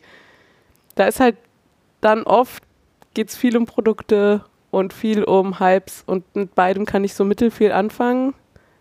Wir sind halt immer late to the party, ne? Voll, und ich verpasse auch total viel und dann erzählen wir hier irgendwas und Leute erzählen uns dann im Stricktreff, ja, aber das machen doch alle anderen schon seit zwei Jahren oder so. Also keine Ahnung. Das, Ja. manchmal finde ich es ja verrückt, dass hier überhaupt Leute zuhören, ehrlich gesagt. Genau deswegen. So, ah, da sind die auch schon angekommen. Das ist ja super. Ja. Genau, und die eine ähm, Sache, die ich auf YouTube gucke, ist tatsächlich der Podcast von Shanti, aber auch nicht immer. Also ich gucke so ihre didaktischen Videos, gucke ich eigentlich immer, weil da immer irgendwas für mich bei rausspringt. Mhm. Und den Podcast kriege ich schon mal von YouTube so reingespült. Also insgesamt gucke ich, ich, also YouTube ist wahrscheinlich das Fernsehmedium, was ich am meisten konsumiere.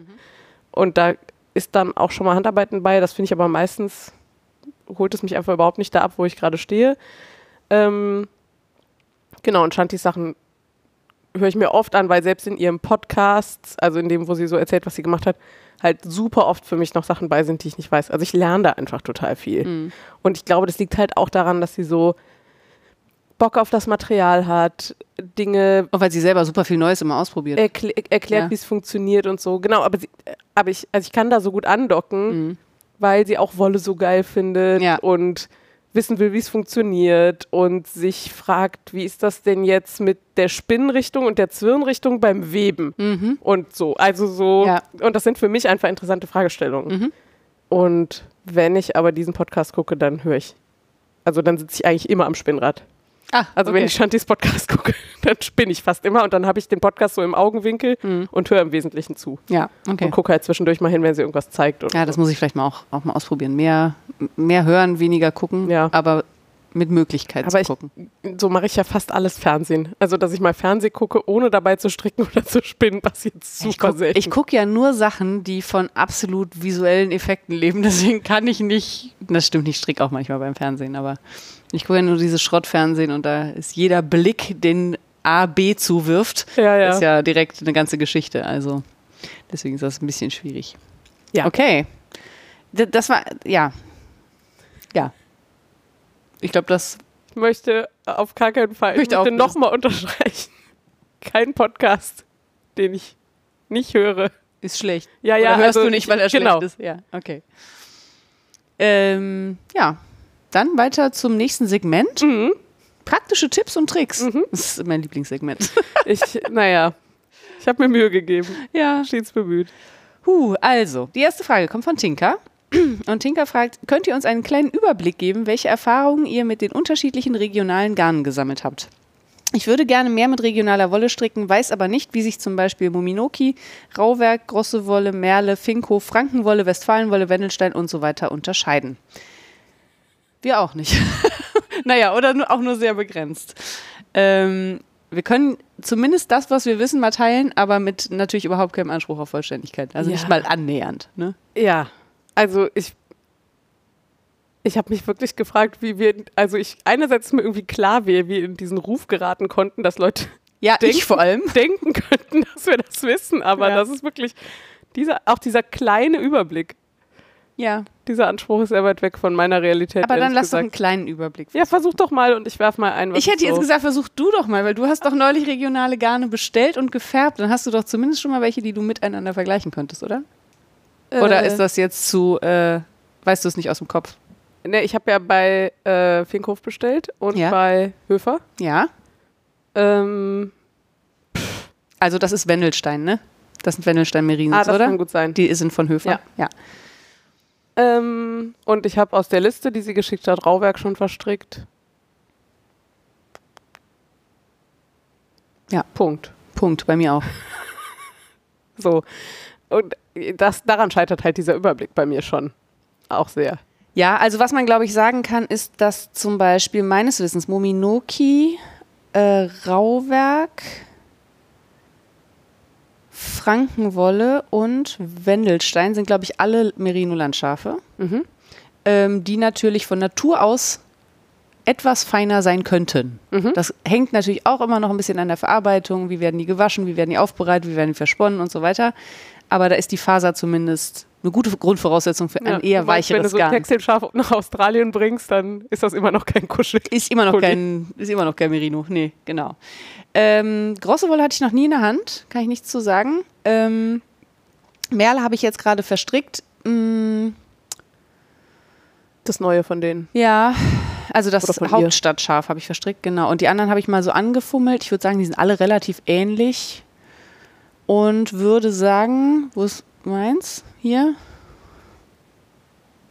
Ja, ungefähr so wie mein Single. Mhm.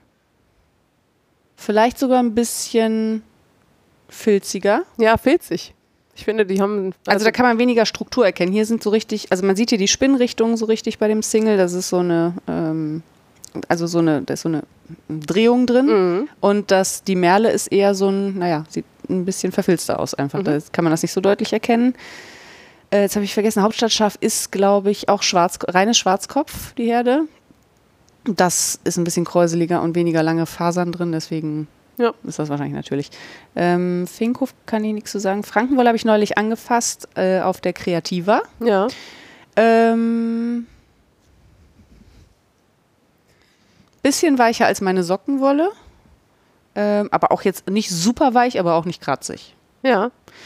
Ähm, und den Rest, achso, und Wendelstein, ich mag die Wendelstein sehr gerne, muss ich sagen. Also ich finde, die ist äh, vom Preis her unschlagbar und ich finde die überraschend weich. Ja, ich, ähm, genau, und ich finde tatsächlich. Und die ist so perlig gesponnen. die ist so perlig gesponnen. Das sind die Sachen, die ich vom Finkhof in der Hand hatte, auch. Ja. Ähm, und die von Höfer, Wendelstein.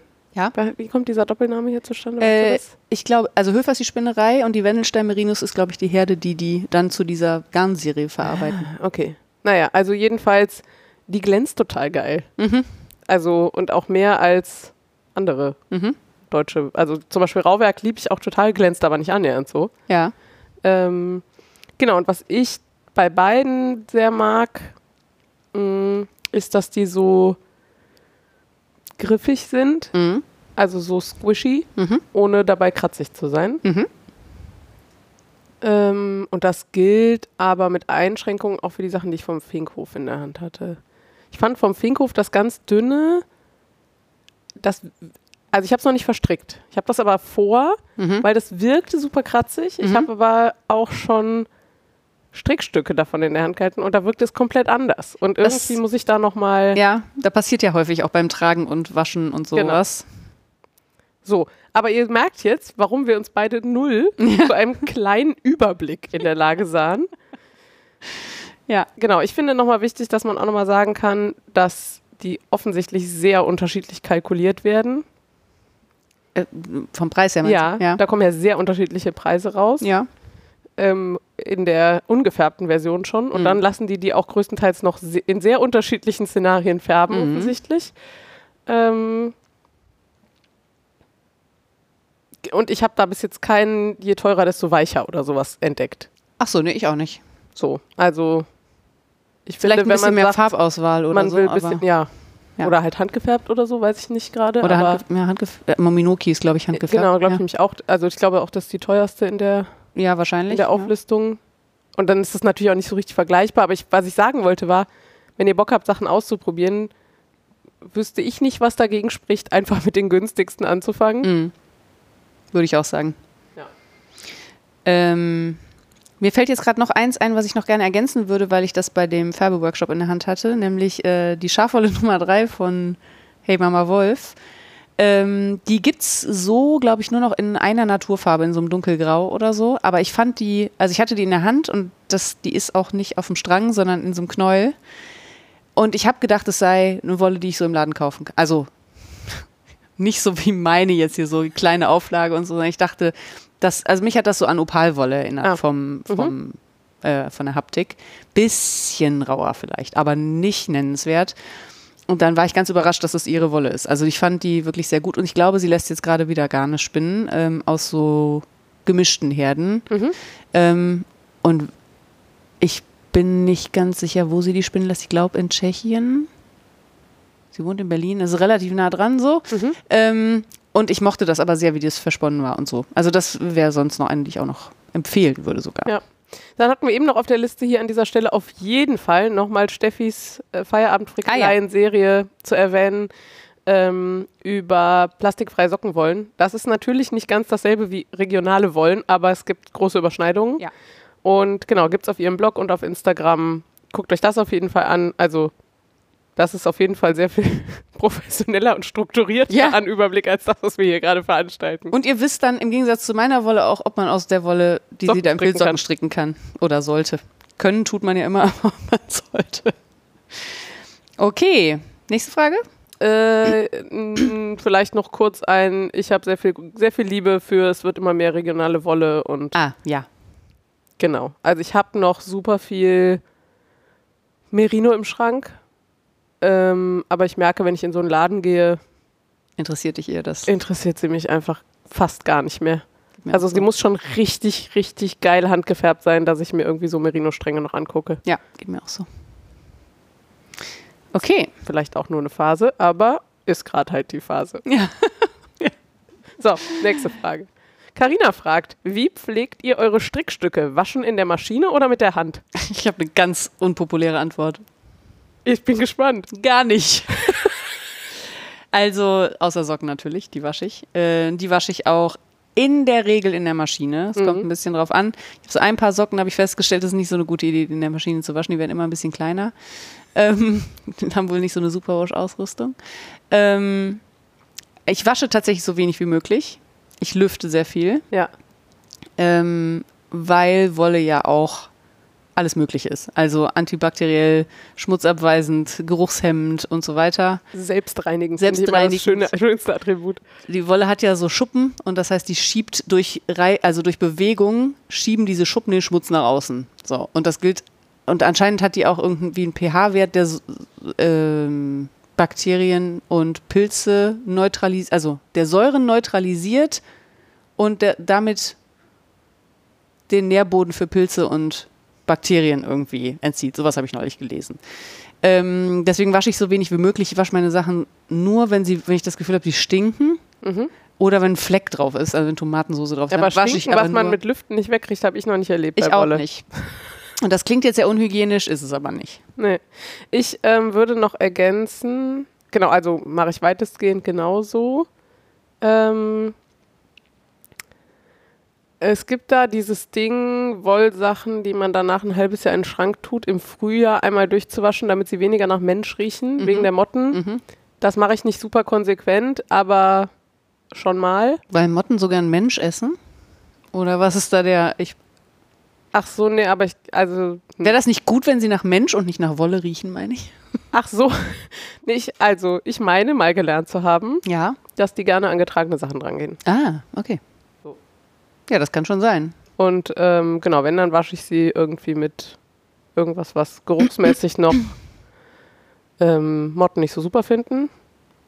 Hier Euzalan, heißt es so? Eu Eukalan? Eukalan, ja. Hm, naja. Hm. Ähm, oder irgendwie Lavendel oder Zitrus oder so. Mache ich aber auch nicht super konsequent. Ähm, und dann mal im Wollwaschprogramm in der Waschmaschine und mal von Hand Mhm. auch so ein bisschen, je nachdem, wie wichtig mir die Sachen sind. Und Sachen, die ich aufwendig in Form spannen muss, tendier, also die wasche ich zum Beispiel erst, wenn ich das Gefühl habe, sie müssten mal wieder in Form gespannt werden. Mhm. Also ich würde jetzt nicht auf die Idee kommen, irgendwelche Lace-Tücher im Frühjahr in die Waschmaschine zu tun oder zu waschen, Mhm. weil das einfach auch eine Heidenarbeit ist, die wieder in Form zu spannen. Ja, total. So. Ich überlege gerade, man müsste natürlich noch unterscheiden zwischen äh, Superwash und Non-Superwash. Ne? Also meine meist, die meisten meiner Socken sind tatsächlich noch Ja. aus Superwash-Garn gestrickt. Deswegen kann man die in die Waschmaschine schmeißen, auch bei Nicht-Woll. Die absolute Mehrheit meiner Socken ist Standard-Regia Sockenwolle. Ja. Und die kommt bei mir in die Waschmaschine. Ja. Und zwar mit der anderen 30 Grad Wäsche zusammen übrigens. Und falls ich aber mal was waschen muss, was äh, nicht Superwash ist oder wo ich Sorge habe, dass es irgendwie einläuft, also wenn ich wirklich mal was waschen muss, also zum Beispiel so Mützen, die kriegen ja gerne mal so Ja, ja, es gibt schon schmockige Gründe, Ränder. mal was ja. zu waschen. Oder auch helle Wollpullis. Ja, so am Kragen. Hell, genau. hellgraue Wollpullis, die oben dann irgendwann am, am Kragen öselig werden. schmockig werden, genau. Ähm, da wasche ich tatsächlich und alles ohne Gewehr und liebe Kinder bitte nicht zu Hause nachmachen. Ich wasche das mit Wasser, das so, also so heiß wie es aus dem Hahn kommt, das sind bei mir so knapp 70 Grad und äh, der Intimwaschlotion von DM. So, Speaking of Werbung, ich habe das Gefühl, speaking of Werbung. der, der, die Produkte, von denen wir am häufigsten erzählen, da ist die auf jeden Fall sehr weit oben. Auf jeden Fall. Und ähm, dann bewege ich das nicht besonders viel. Also ich drücke das so unter und knautsche es ein bisschen, aber ich reibe nicht, ich rubbel nicht, ich wringe nicht, ich, eigentlich mache ich nichts. Ich warte, bis es so weit abgekühlt ist, ähm, dass ich da so mit den Händen reingreifen kann und mir nicht die Hände verbrenne. Dann drücke ich das im Wasser nochmal ordentlich aus und dann sieht man auch schon, wie die ganzen Hautschuppen und so, also, mh, dass es so ein bisschen trüb wird, also wie das dann eben so ist. Ähm, und nehme das da raus, wickel das in ein Handtuch oder je nachdem, wie unempfindlich die Wolle ist, schleudere ich das auch mal in der Waschmaschine Das mache ich auch viel. ähm, und lege es dann aus und lasse trocknen. Das ist alles. Aber lüften ist eine gute Sache. Ja, Einfach also wenn ich mit der Hand wasche, dann meistens nicht ganz so heiß. Meistens mit Euzalan, weil man das nicht auswa au- auswaschen muss. Ach so, da habe ich auch noch was, ja. Ähm, genau, und Wäschenetz und Schleudern mache ich total viel. Mhm. Also ich würde die Sachen nicht so in die Wäsche, erst Nee. nicht so in die Waschmaschine tun und schleudern, aber, Aber das liegt, das liegt, eigentlich würde ich alle meine Klamotten gerne nicht so in die Waschmaschine tun. Ich habe das Gefühl, äh, da können Dinge schief gehen. Ich habe, glaube ich, Löcher in meinen Klamotten, wo keine reingehören und wo ich nicht weiß, wo die herkommen, außer aus der Waschmaschine. Also ich habe schon mehrfach, bin ich schon mit so einem Seidenstrumpf durchgegangen. so. Achso, ja, die, die Sorge habe ich gar nicht, aber ich habe immer so das Gefühl, es zerreißt. Also gerade so, wenn Ah, die ja. noch sehr nass sind Ja, und okay. größer, dann zerreißt es die ja so ein bisschen Mhm. und dann packe ich die einfach in ein möglichst kleines Wäschenetz Ja, ja, okay. und dann können die da schleudern und dann hänge ich sie auf oder lege sie hin, je nachdem, was es ist. Ich muss nochmal, tatsächlich apropos hier keine Werbung und so, ich muss nochmal Werbung für Hey Mama Wolf machen. Die hat nämlich eine ganz fantastische Wollseife und die war bis vor kurzem auch noch total krass runtergesetzt. Äh, ich habe mir vor Jahren so ein Stück gekauft, reicht immer noch. Also wasche ich auch regelmäßig, äh, also wenn ich was wasche, wasche ich das regelmäßig auch mit der. Die kann man einfach wie so eine normale Handseife in dem Wasser so ein bisschen auflösen. Und heißt die Wollseife, weil es normale Seife aus Lanolin ist? Oder heißt die Wollseife, weil man damit Wolle behandelt? Beides. Okay. Aber Also man kann damit auch andere Dinge behandeln? Hände zum Beispiel? Oder ist es. Ach so, äh, ob man damit Hände waschen kann? Ja, also. Nur ist relativ teuer, um Hände damit zu waschen, Okay. aber kann man bestimmt, ja. Also sie hat halt einen sehr hohen Lanolinanteil Mhm. mit Absicht und deswegen wird es auch die Hände pflegen, aber ich wäre jetzt zu geizig, mir da die Hände zu waschen. Ja. Aber möglich wäre es wahrscheinlich, ja. Ich äh, glaube, also ich, ich meine, das auch schon mal gesehen zu haben. Lanolin-Seifen zum Händewaschen. Deswegen habe ich gerade so doof gefragt. Ja, das äh, gibt es auf jeden Fall auch. Ach so, und mich hat neulich jemand gefragt, wie wäscht man denn so eine Wolldecke? Die würde ich wahrscheinlich nicht in der Wanne waschen. Ich würde die wahrscheinlich im Wollwaschprogramm in der Maschine waschen wollen. Ja, wenn überhaupt. Ja, wenn überhaupt, natürlich. Also, falls man sie waschen muss. Also eine gute Freundin von uns. Ah ja, okay. Ja gut, aber die wurde wahrscheinlich nicht im Wollwaschgang in der Maschine gewaschen, oder? Ja, unklar. Also die hat sich mal aus so, ich sag mal, Kammzug Ja. so eine Wolle, äh, so eine Decke gestrickt, wie man die schon mal sieht. Und die, ich glaube, das Zeug ist so empfindlich, da weiß ich auch nicht, das würde ich auch nicht im Wollwaschgang in die Maschine tun, glaube ich. Die wahrscheinlich gar nicht waschen. Nee, genau. So, und das hat sie ja auch nicht selber getan. Das wurde, wurde für sie getan. Ähm, das war nicht so eine gute Idee. Ansonsten würde ich sagen, also wenn Flecken drauf sind, würde ich wahrscheinlich die Stelle waschen mit von Ja, Hand. genau. So mache ich das auch. Okay. Mm, Nächste? Ja, ich glaube ja. Imke fragt, habt ihr Empfehlungen für Sockenspanner? Kurze Antwort, nein. ähm, also ich zumindest nicht, du glaube ich auch nicht. Null.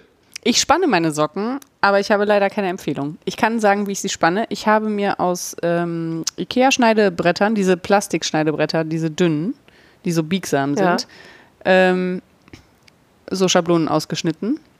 Auf Basis von? Mm, ich weiß ich nicht mehr. Ich sag mal, da gibt es irgendwo in diesem Internet ein Okay. Tutorial für, genau also für hast du diese dir nicht selber ausgedacht, sondern Habe ich mir nicht selber ausgedacht. Mhm. Äh, die passen aber dann auch nur mir. Also das sind nur die Spanner für meine Socken. Ja. Ähm, und ich kann sagen, welche ich gerne hätte. Das sind nämlich die von Knitter's Heaven. Die bestehen einfach nur aus einem umlaufenden Draht in Sockenform sozusagen. Ähm, und haben deswegen halt viel Luft und trocknen dann auch schnell und so. Und hast du die ja schon mal im Einsatz Nein, erlebt? habe ich nicht. Ich habe keine Ahnung, ob die gut sind. Ich glaube, Elke hat sich die neulich gekauft. Ähm, und ich glaube, sie fand die auch ganz gut, aber ich habe keine Ahnung. Ich weiß nur, dass das, das wäre was, was mich am meisten ansprechen würde. Mhm. Die finde ich gut. Ich ähm, spanne Socken gar nicht. Banause. Ja. Ach, du, äh, äh, weil. mhm. Also für mich selber würde ich es, glaube ich, selbst dann nicht tun, wenn ich welche hätte. Mhm. Wenn ich noch so voll im Revelry Fotos machen Game drin wäre, vielleicht Mhm. für ein Foto. Aber zum Unsicher. Verschenken auch nicht. Nee, offensichtlich nicht. Aber bisher haben die Leute sich trotzdem immer sehr über Socken gefreut, Klar. ehrlich gesagt. Na klar. Ähm, genau, und dann ist ja auch so eine Sache, was die mich immer ein bisschen verrückt macht an Sockenspannern. Die sind ja quasi genau nicht wie Füße. Ja. Wobei das nicht ganz stimmt. Nicht wie stehende Füße. Äh, Also, ja. also meine Füße sind halt nicht im rechten Winkel. Achso, es ging mir nicht um den rechten Ach so. Winkel, sondern darum, dass. Ach so, dass sie zweidimensional sind. Ja, aber genau in die falsche Richtung. Also ich würde ja sagen, mein Fuß ist auch ein bisschen Also zweidimensional im Sinne ja. von platt und Das quer im stimmt. Socken, aber Sockenspanner sind halt immer so hochkantig. Ja. Und das sieht einfach für mich auch total bescheuert aus. Das stimmt. Da habe ich noch nie drüber nachgedacht. Ich meine, das ist wahrscheinlich auch so ein Lagerding, ne? Ist leichter. Ja, absolut. Ich wüsste auch gar nicht, wie man es anders machen sollte. also außer mit so einem Schaufensterpuppenfuß ja, sinnvoller spannen sollte. ja. Ähm, aber also das gehört jedenfalls alles dazu, warum mich dieses Thema einfach so gar nicht gehuckt hat bisher. Und ich finde auch, wenn man also diese verstellbaren, also weiß ich nicht, wie gut die sind. Und ansonsten braucht man ja für jede Größe dann auch noch eigene und so. Mhm. Muss man auch alles wieder irgendwo haben und lagern. Und, Mhm. äh. Ja, aber vielleicht habt ihr ja Ich Empfehlungen. wollte gerade sagen, wenn ihr Empfehlungen habt, immer her damit. Genau. Äh, wohin erzählen wir euch im Zweifel ganz am Ende. Genau. Sehr schön. Revelry oder Blog oder Mail oder irgendwas. Revelry ist wahrscheinlich am coolsten, weil es da alle lesen können. Also alle. Alle, ja, die ja, Account alle, haben. die bei Revelry. Wir würden das sonst, also wenn da sehr viel zusammenkommt, würden wir das ja auch nochmal irgendwo Ja. in die Shownotes packen oder bei der nächsten äh, Folge nochmal erzählen. Okay. Handarbeitsbiografien. ja, so habe ich das mal genannt. Ja. Schönes Wort, ne? Ja. Wo, wohl Lebenslauf. Ähm, die erste Frage in dieser Kategorie ist eine aus der von der Sorte, könnten wir jetzt auch eine ganze Folge drüber machen. Ja. ähm, die ist von Annika. Annika fragt, welche Bedeutung hat Handarbeiten für euch konkret, beziehungsweise was bedeutet euch das Handarbeiten? Ja. Sag doch mal. Genau, sag doch mal. Das hat halt so super viele Aspekte. Also ich weiß, warum ich handarbeite. Ja. Ich arbeite halt in meinem Job mit meinem Kopf und das ist alles so ab, nicht unbedingt abstrakt. Also da passieren schon auch Dinge, aber man kann das nicht anfassen. Hm. Und mein Strickwerk kann ich halt anfassen. Also das gibt mir ein Gefühl von Wirksamkeit und von ich kann etwas mit meinen Händen erschaffen. Voll. Unterschreibe ich zu 100 Prozent. Das ist einfach, und zwar aus einem Faden. so. Das ist halt richtig abgefahren. Ähm, Oder einem Schaf. Oder einem Schaf und dann einem Faden. Ähm, ich mag, dass es alt ist. Hm. Also, dass es so eine, dass das nicht jeder kann und dass das so, dass ich das auch schon so lange kann. Ich stehe auch total auf, also das mache ich nicht, kommen wir später noch zu, aber ich stehe total auf Klöppeln, weil ich finde, das ist so eine abgefahrene Handwerkskunst und ähm, und es gibt auch so viel zu entdecken. Also bei Stricken gibt es leider für mich nicht mehr so, also habe ich zumindest das Gefühl, ich hab's, vielleicht gibt es auch noch so Welten, von denen ich nichts weiß. Da gibt es nicht mehr so wahnsinnig viel Neues, was ich noch nicht ausprobiert habe oder was ich gerne noch lernen würde. Aber es gibt immer noch mal so Kniffe, sage ich mal. Mhm. Also das macht mich auf jeden Fall total glücklich, dass ich da immer noch was lernen kann, immer noch besser werden kann. Ähm, beim Spinnen sowieso, ne? Also beim Spinnen gibt es ja auch unendliche Möglichkeiten. Ähm, ja, so. Ich, das ist einfach so ein sinnvolles Hobby. Ja. Ich könnte auch Videospiele spielen, aber hätte ich halt hinterher nichts. Ähm, ja. Ah, also nichts gegen spannend. Videospiele. Nee, aber, Aber das für ist mich ja ist das tatsächlich. nix. ich habe ja von meiner, ich sag mal, von meiner Exposition her, äh, könnte man ja voll meinen, dass ich Videospiele spiele. Ja. Und bisschen mache ich das auch. Und manchmal wünsche ich mir auch, ich würde es viel mehr machen. Also ich spiele auch Candy Crush, ne? Aber das ist nicht das gleiche. Sehr schön. Gott. ja, ich weiß. Ähm, ähm, aber ich habe da tatsächlich ein arges Problem, nachher nichts in der Hand zu haben. Hm. Ähm, und genau, da ist Handarbeiten halt mega befriedigend. Mhm. Ähm, außerdem mag ich ähm, dieses Hand-Auge-Koordination-Ding. Mhm. Ich ähm, arbeite halt sonst mit einer Tastatur. Das Mhm. ist so motorisch, Auch Handauge. motorisch das Herausforderndste, was ich in meinem Berufsalltag erlebe. Mhm. Also ich habe da auch tolle andere Herausforderungen, aber nicht für meine Nicht den Hände. Händen. So. Das ist auf jeden Fall toll. Mm. Ja, und dann glaube ich, ist für mich tatsächlich dieser Handwerkscharakter, da ist halt richtig viel, wie du eben gesagt hast, richtig viel zu lernen drin. Man kann halt Experte werden. Ja, genau. Und und zwar auf so verschiedenen Ebenen.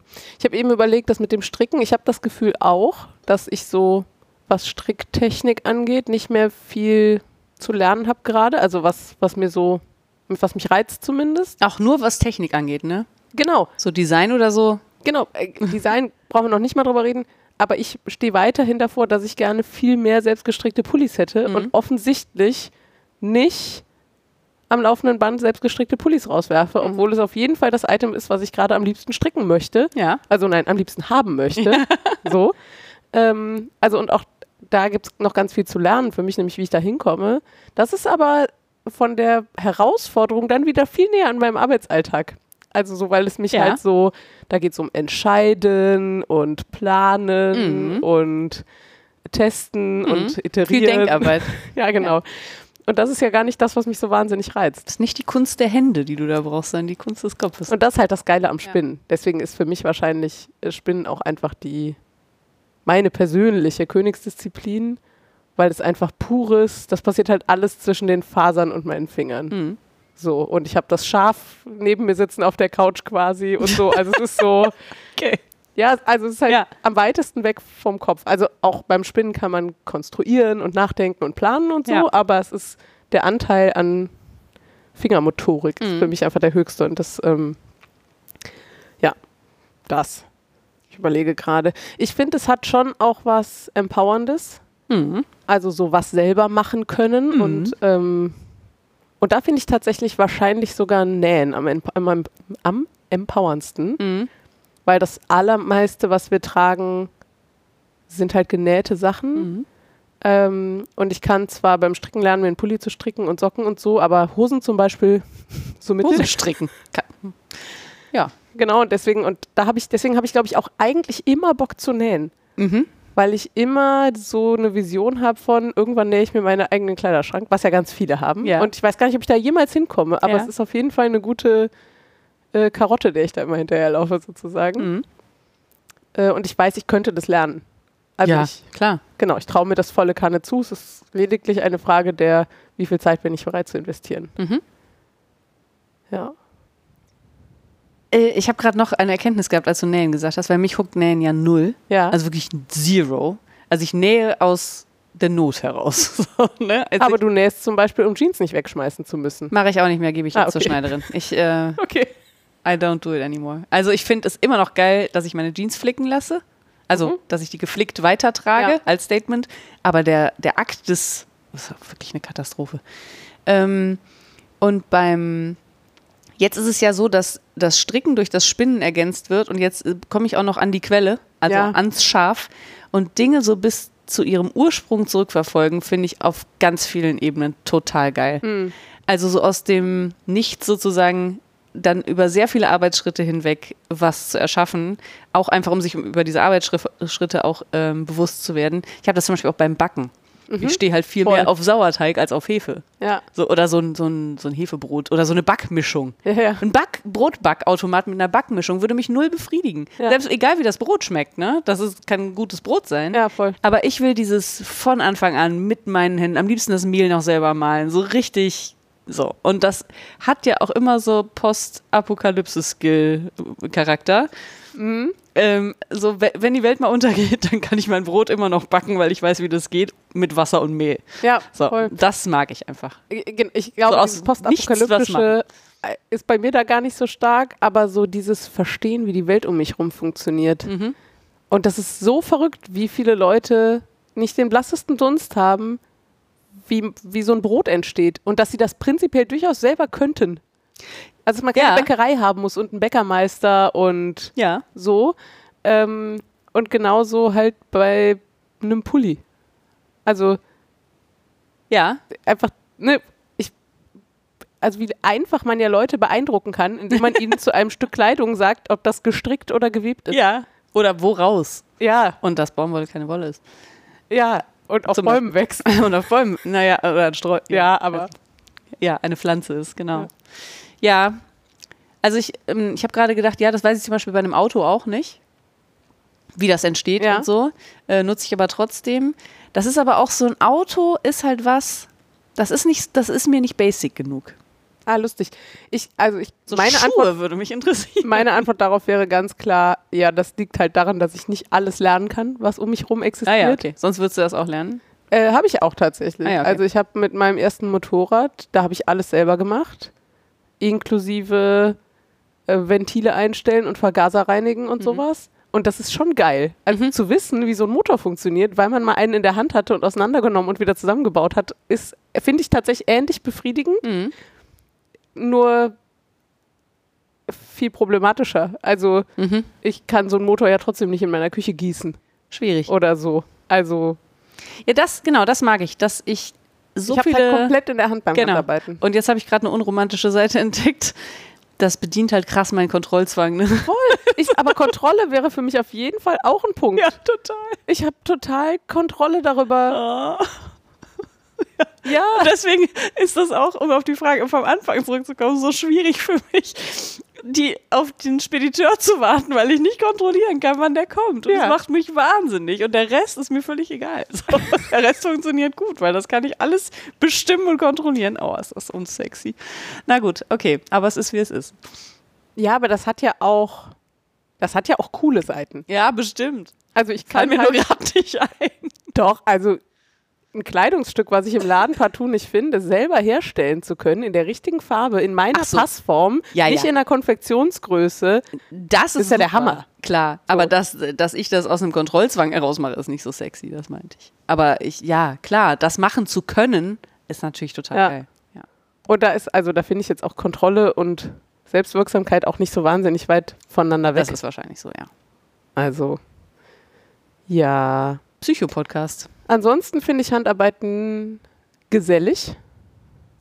Kann es sein. Kann es ja. sein, genau. Das also ist für mich auf jeden Fall ein Aspekt. Mhm. Ähm, hm, ich hatte eben noch irgendwas. Ich finde es auch, ähm, ich soll ich spannend sagen, dass es irgendwie, aber so dieses, es gibt diesen Satz, äh, wenn du deinen Garn von der Haspel nimmst, dann triffst du es das erste Mal. Aber dieses, wie wird es wohl hinterher aussehen? Ne? Also wenn ich in den Laden gehe und einen Pulli angucke, dann weiß ich ja, wie der aussieht. Ja. Aber wenn ich den selber stricke, weiß ich das nicht. Und dieser Moment, wo es dann fertig ist und man zieht den Pulli an oder man holt das Garn von der Haspel oder so, der ist einfach auch für mich so,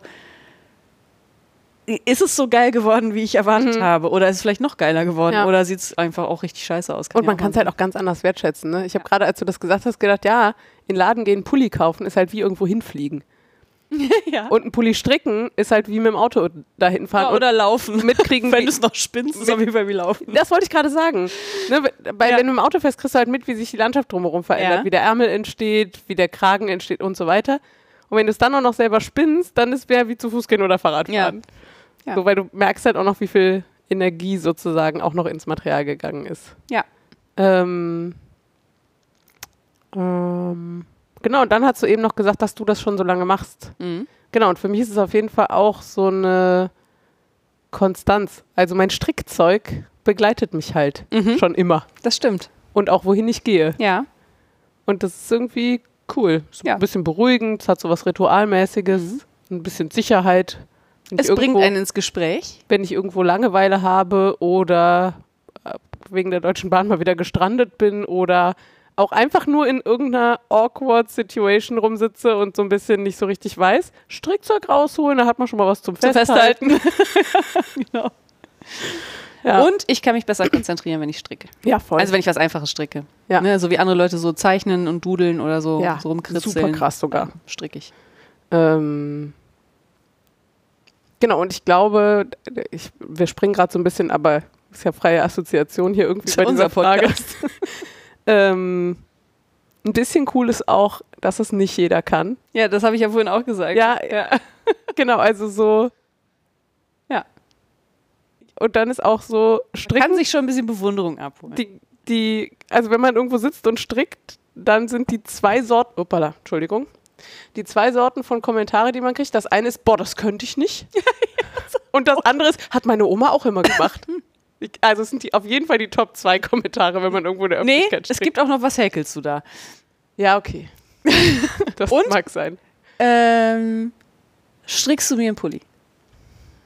Ja, da, aber von ganz fremden Ja. Menschen? Oh Gott, das Mhm. glaube glaub ich noch Ich, nicht. gesehen ich oder habe schlechten verdrängt. Umgang. Ich äh, hänge einfach in falschen Locations ab, aber in der Fußballkneipe äh, gerne regelmäßig. Na, strickst du mir einen Pulli? Ja, ich strick dir einen Pulli. Und das ist halt so, ah ja, hm, verstehe. äh, genau, und das sind so die Standard-Strickkommentare und richtig wild wird es halt, wenn man spinnt in Ja, der dann- Öffentlichkeit. Was webst du denn? Ja, oder Ist das ein was Webstuhl? machst du da? Ja gut, ich meine, woher sollen sie es auch wissen? Nee, genau. Ja. Und das ist irgendwie auch ein bisschen cool. Ja, ich finde das auch ganz cool. So, Annika, So, wir hoffen, war das, was du dir erwartet hattest bei dieser Frage? So richtig kurz haben wir es ja nicht hingekriegt. Nee, und der nächste wird auch nicht besser. Oh je. Äh, Karin Und fragt, sie ist auch ein bisschen artverwandt. Vielleicht können wir es gut gegen die letzte abgrenzen. schauen wir mal. Äh, wie kam es, dass ihr ausgerechnet Wollnerds geworden seid? Was begeistert euch daran? Was nicht, ist die Frage. Ja. Ich habe eben gedacht, äh, als ich die Frage mir mal so ein bisschen ähm, hin und her gewendet habe, genau, also ich glaube, was wir ganz viel schon erwähnt haben und auch hier im Podcast so durchkommt, ist irgendwie so Begeisterung fürs Material. Und da ist bei mir Spinnen auf jeden Fall. Also ich kann ja in den Laden gehen und auch Garn aus verschiedenen Schafrassen kaufen. Also Ja, je nach Laden, aber prinzipiell geht das schon, spätestens im Internet. Aber das war mir immer relativ egal, bis ich mit dem Spinnen angefangen habe. Und das hat mich so viel näher ans Material gebracht und es ist so ein geiles Material. So, und man kann da so viel drüber wissen. Und es ist so genau die richtige, also es ist nicht so, dass es jeder weiß, aber es sind Informationen verfügbar. Also ich glaube, ich wäre jetzt auch nicht hardcore genug, mich irgendwie, keine Ahnung, in irgendein völlig super spezifisches Detail der, keine Ahnung, chinesischen Geschichte reinzuwühlen oder so, ja, weil das wäre nicht zugänglich. Man kann sich halt über Wolle informieren heutzutage, aber es weiß trotzdem nicht jeder. Also es ist so ein gutes, ist schon mal eine gute Basis so für so Rumnörderei. Ja. Ähm, und dann glaube ich tatsächlich, dass äh, meine Mama ganz viel schuld ist und wahrscheinlich sogar auch meine Oma. Okay, das kann ich ausschließen. Beides. Mm, ja, also für dieses Interesse fürs Material jedenfalls. Also ich, ich habe auf jeden Fall als Kind schon gewusst, ob irgendwas aus Baumwolle ist oder aus Plastik oder Ich nicht. und ich glaube, ich habe das nicht so einsortiert, aber wenn ich mir so angucke, was meine Oma zum Beispiel für Klamotten trägt oder auch wie ich mit meiner Mutter und meiner Oma einkaufen gehe, die haben da beide einen Blick für, für einen guten Wollpulli. Und das hat auf jeden Fall krass abgefärbt, glaube ich. Also das ist mir, glaube ich, auch eben erst so bewusst geworden. Schöne Grüße. ähm, Von mir auch. ähm, dass das auf jeden Fall so diese Begeisterung für Materialien und für, für auch hochwertige Materialien und für also so Materialwertschätzung bei Kleidung, äh, das habe ich auf jeden Fall von beiden mitgegeben gekriegt, glaube ich. Also das, ich glaube, das hat auf jeden Fall bei dieser Neugierde geholfen. Ähm, ich weiß nicht so ganz, ich weiß, dass Spinnen mich auch weit nach vorne gebracht hat, dass ich irgendwann diese, diese Industriefasern, das war für mich so ein bisschen wie eine Backmischung. Also so ein, das war mir nicht nah genug an der Quelle, sozusagen. Nicht schlecht, ne? Also ich habe immer noch sehr schöne Industriefasern zu Hause. Das klingt ja immer so, als wären die künstlich, das ist ja auch scharf. Also Teilweise. ja, das, was ich zu Hause habe, ist alles scharf, aber ähm, ja, ich, ich glaube, also A, ich friere schnell und Wolle ist halt wirklich warm. Aber es ist nur richtige Wolle wirklich warm. So, also Poli ist natürlich, wärmt auch, aber man schwitzt halt auch. Das heißt, Wolle vereint für mich einfach Eigenschaften, die ich schätze. Also ich muss es nicht oft waschen, es knittert nicht, ich kann es selber machen, ähm, es wächst vor meiner Haustür, also jetzt in diesem Fall tatsächlich wirklich vor der Haustür. Ähm, es wärmt, es ist ähm, nachhaltig, es ist so, es hat einfach so viele geile Eigenschaften auf einem Haufen, dass ich mich diesem, dem, dem kann ich mich einfach nicht entziehen. Und es bietet halt genug Platz, um beliebig tief reinzunörden. Genau. Also Und da ich Du hast- möglichst tief rein du, du hast ja nicht irgendwann fertig gelernt über Schafe Nee, und über, Wolle. über Schafe schon mal gar nicht, genau. Und ähm, ich fand das schon immer faszinierend, dieses so abscharf irgendwie Sachen weiterverarbeiten, weil, n- naja, wie gesagt, weil ich dann die ganze Kette in der Hand habe. Und wenn, dabei habe ich mich automatisch, glaube ich, mit dem Material beschäftigt. Ne? Also wie, wie verspinnt man welche Fasern und so ich glaube, weiter. auch das hat für ganz viele Leute auch einen Reiz. Also Ja. so, so hier so Survival-Kurse und so, wie gehe ich in den Wald und mache da Feuer und baue mir eine Hütte Genau, und ja. so. So, ja. Ist ja auch so mit dem, was ich in der Natur vorfinde. Unabhängigkeit auch. Ja, Ist auch so auch mit drin. Mhm. Auf jeden Fall. Und ich glaube, deswegen ist es Wolle geworden. Ich muss aber auch sagen, äh, bei Handarbeiten hat man ja nicht so wahnsinnig viele Materialien zur Auswahl. Also, also jetzt so richtige Materialien. Ich meine jetzt nicht irgendwie Polyamid oder so, sondern also es gibt Seide, Wolle, Baumwolle, Leinen. Leinen. Naja, und es gibt inzwischen halt, Ach so, die ganzen Viskosefasern so, ne? Also Ja. so Tencel und sowas. Die sind mir auch alle, die kann ich halt selber nicht herstellen. Ich kann nicht irgendwo hingehen, mir Brennnesseln pflücken und mir daraus ein Garn spinnen. also jedenfalls nicht. Nicht so eins, Ja. wie, ja, wie man das so, so kauft, genau. Ähm, also, oder eins, was ich tragen wollte. Der andere Punkt. Ähm, Und bei vielen ist halt das Level nicht so, also kommt man nicht so weit runter. Mhm. Also bei Baumwolle habe ich mich noch nicht so viel mit beschäftigt. Da gibt es auch verschiedene Arten und Längen und Qualitäten und sowas. Aber hast du auch, glaube ich, schon mal gesagt, Baumwolle verstricken. Ich mag das halt, dass es so elastisch ist auch, ne? Die Wolle. Mhm. Und Baumwolle ist ja eher nicht so elastisch. Äh, Seide auch nicht. Finde ich alles als Beigaben auch total super. Ja. Aber Wolle ist einfach, Wolle hält mich halt warm. Ich würde auch tatsächlich, also weil du eben sagtest, ne, du, ähm, genau, du frierst schnell, das habe ich auf jeden Fall auch. Also deswegen kann ich, weiß ich Wolle zu schätzen. Und da würde ich es jetzt dann an der Stelle schon auch aufmachen. Ich mag halt trotzdem auch diese textile Materialkunde. Mhm. Also und auch gerne mit Poly und Baumwolle und allem. Mhm. Also einfach zu wissen, keine Ahnung, im Skiurlaub oder so, welche Schichten haben welche Eigenschaften, wie kann Mhm. ich am besten äh, warm, wasserdicht, atmungsaktiv, whatever ich gerade brauche, ja. Mhm. Ähm, und ich stricke jetzt gerade auch wieder fleißig an meinem Baumwollpulli, weil es für den Sommer halt einfach cooler ist als Wolle, jeden im wahrsten Sinne. Ja.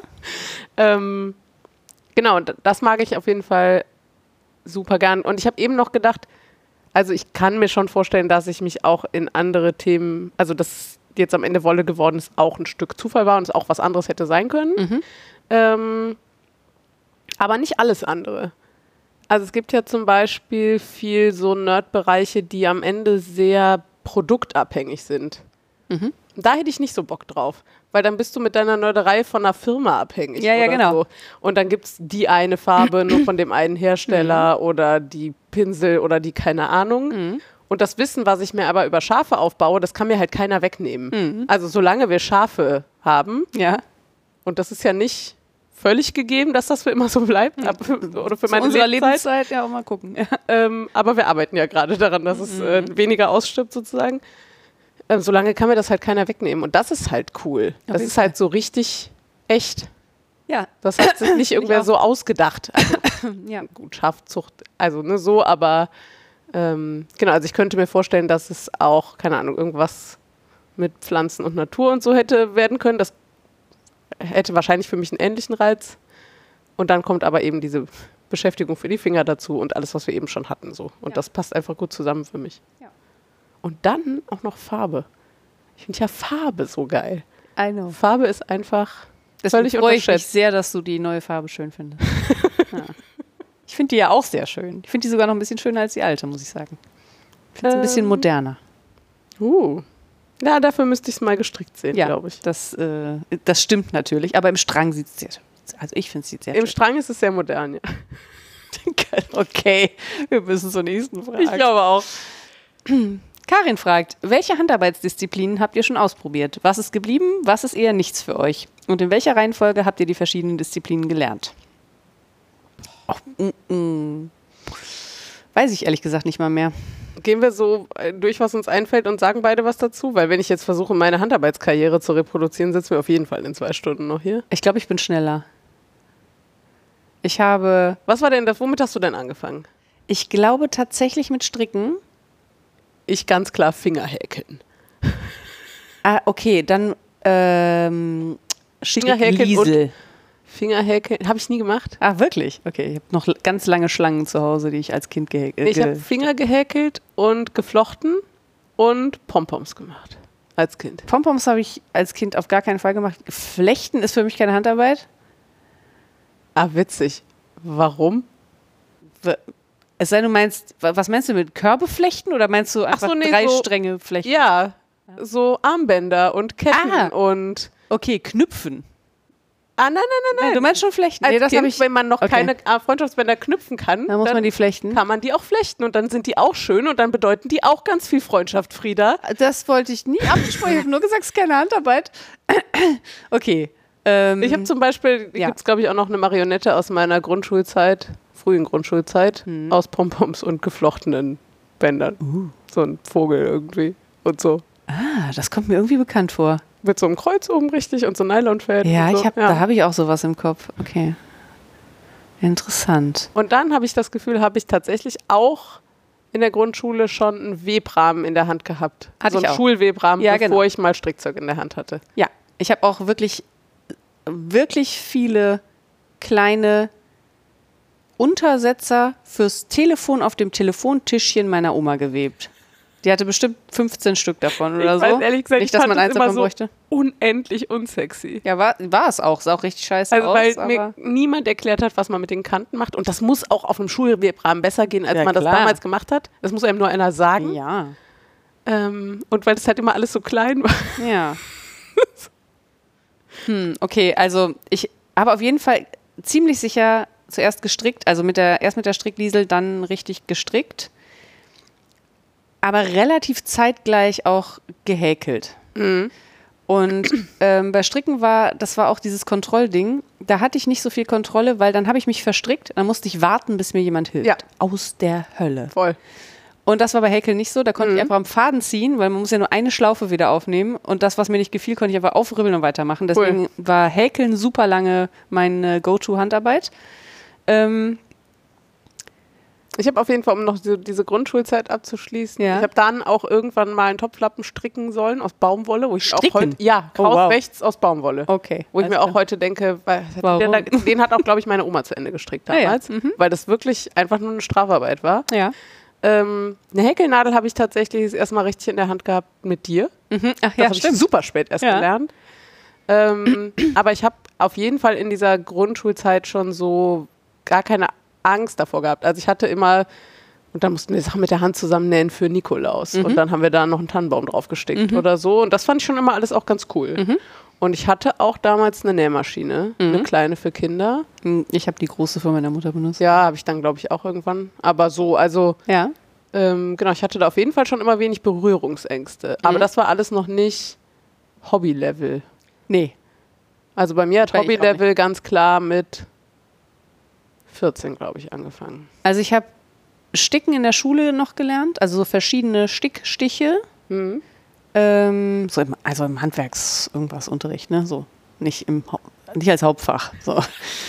ähm, und auch Handnähen. Ähm, tatsächlich gab es ganz lange ein so ein kleines Mini-Filzstofftier, was bei meiner Mutter auf dem ähm, Nachttisch stand. Das war der Hase mit Skibrille. Da mussten wir so mit dem Stift einfach so wild auf dem Papier rummalen und dann gucken, was das für eine Figur sein könnte. Bei mir ist es ein Hase mit Skibrille geworden. Dann haben wir die Teile aus Filz ausgeschnitten und dann von Hand zusammengenäht. Ähm, den gibt es leider nicht mehr, aber das war schon ganz lustig. Und ich muss auch sagen, wenn ich nähen würde, würde ich auf jeden Fall von Hand nähen. Dann wäre ich ein Handnäher. Äh, ich finde dieses, äh, dieses, ach, jetzt habe ich vergessen, wie das heißt, wo man diese kleinen Sechsecke zusammennäht fürs Quilten. Ja, English Paper. Paper, Back, irgendwas? Ich, oh, ich habe vergessen. Paper Ja. Quilting? Nee, Äh, nee, ich weiß es auch nicht. erzähl mal weiter. Ja, auf jeden Fall sowas, da, da könnte ich mich für begeistern, weil da sehr viel meine Hände und meine, auch die Feinmotorik im Spiel ist. English Paper Piecing. Ah, English Paper Piecing, genau. Das finde ich ziemlich cool. Ähm, dann habe ich, also gewebt habe ich halt auch, aber auch nicht mit großer Begeisterung, eher so Geschenke fertig gemacht. Ähm, dann habe ich wirklich tonnenweise Häkelspitze produziert. Ja, das erzählst du immer, aber Ja, habe ich sogar noch zu Hause. das ist wirklich völlig verrückt. Also ganze Tischläufer mit äh, Nadelstärke 1,25 oder so oder sogar kleiner. Ähm, so Taschentücher mit so Spitzenrändern umhäkelt, ähm, äh, Handtücher äh, mit Häkelborten versehen. Ähm, das hat immer alles meine Oma bekommen, die fand das super. Also ob sie das Produkt gut fand, weiß ich nicht, aber dass ich das konnte, fand sie auf Mhm. jeden Fall super. Dann habe ich Oki mal ausprobiert. Ich hab, weiß gar nicht, wie das auf Deutsch heißt. Das hat auf jeden Fall auch Habe ich auf jeden. Fall noch nie gemacht, um das kurz hier einzuwerfen. Ja, das ist so ein kleines Schiffchen und damit macht man eigentlich Knoten, hm, würde ich sagen, umeinander, so in so Schlaufen. Hm.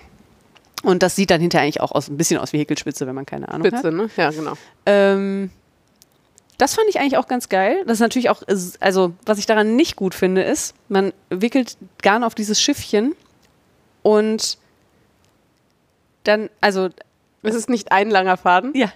Das ist auch das, was mich vom Weben abhält. Übrigens, das hasse ich auch, dass das irgendwann, dass ich nur Aber hast das du nicht so Bock auf Nadelbinden gehabt? Ist das nicht die, die Extremform davon? Ja, wahrscheinlich auch. Aber habe ich da Bock drauf Ja, gehabt? dachte ich mal, aber Hm, nee, das finde ich nicht so sexy. Ich habe das mal ausprobiert, ich kann das nicht so besonders gut. Ähm, und das ist beim Sticken auch so ein Ding. Und Vielleicht beim Nähen auch, also ich weiß nicht genau. Also der, mit der Nähmaschine nicht, aber von Hand. okay, also wenn ich nicht von der Krone arbeiten kann, dann ist es nicht. Ja, wenn ich nicht endlos weiterarbeiten kann, dann ist es nichts.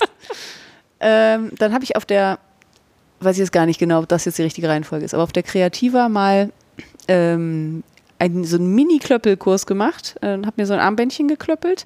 Das habe ich ja nie gemacht. Und also Ochi- äh, okay, okay heißt das. Ne? Okay. Reicht, reizt mich zum Beispiel auch nicht so wahnsinnig und Nadelbinden auch nicht. Und bei Klöppeln habe ich das Gefühl, es könnte entweder super geil sein oder mich total abtören. Ja, ich, ähm, das kommt ja so ein bisschen auf die Anzahl der Klöppel an und so.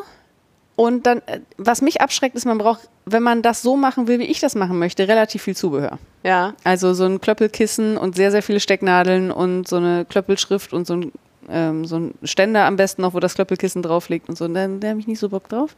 Das geht bestimmt auch irgendwie anders. Ich hatte dann auch mal so eine Styroporplatte, darauf geht das auch. Aber ist nicht so geil.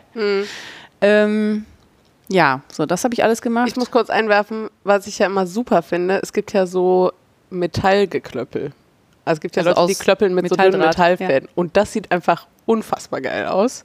Aber dafür muss man es halt, glaube ich, schon vorher sinnvoll können. Also, ja, und ver verbiegt das dann nicht, wenn es fertig ist?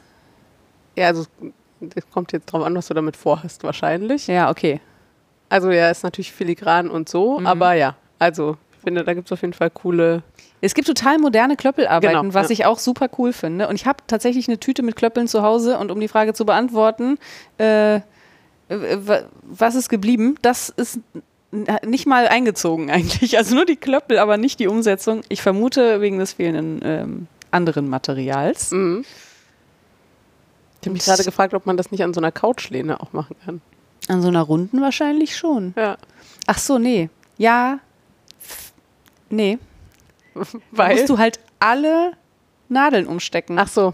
Das Also Kissen das Kissen man. kannst du drehen. Ja, das stimmt. und äh, hinten dann halt rausziehen und vorne weiterarbeiten, aber das, also kannst natürlich auch dein Sofa drehen, aber das ist vielleicht ein bisschen viel Aufwand. Und für kleine Sachen um geht Achse. das natürlich, ne? Also wenn du nur so, so Stücke klöppelst, dann ist das okay, aber wenn du halt so Meterware produzieren willst sozusagen, ähm, dann geht das wahrscheinlich nicht.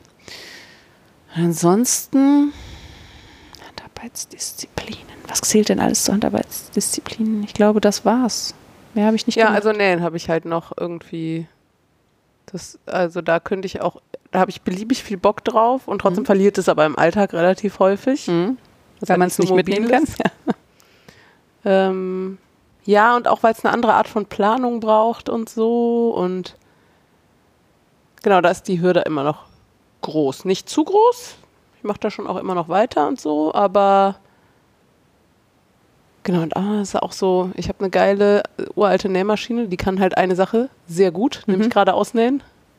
Ich habe keine Overlock und bin auch immer sehr hin und her gerissen, ob ich mir irgendwann mal eine, also ich habe ja sogar eine, so eine günstige, Ah. mal von der Freundin übernommen, Ah ja. Vom Aldi. Aber die habe ich noch nicht mal jemals eingestellt. Die steht Okay. im Keller und wartet darauf, ob ich das jemals tue. Mhm. I don't know. Hm, aber ich habe ja mal eine Weile so Patchwork-Decken.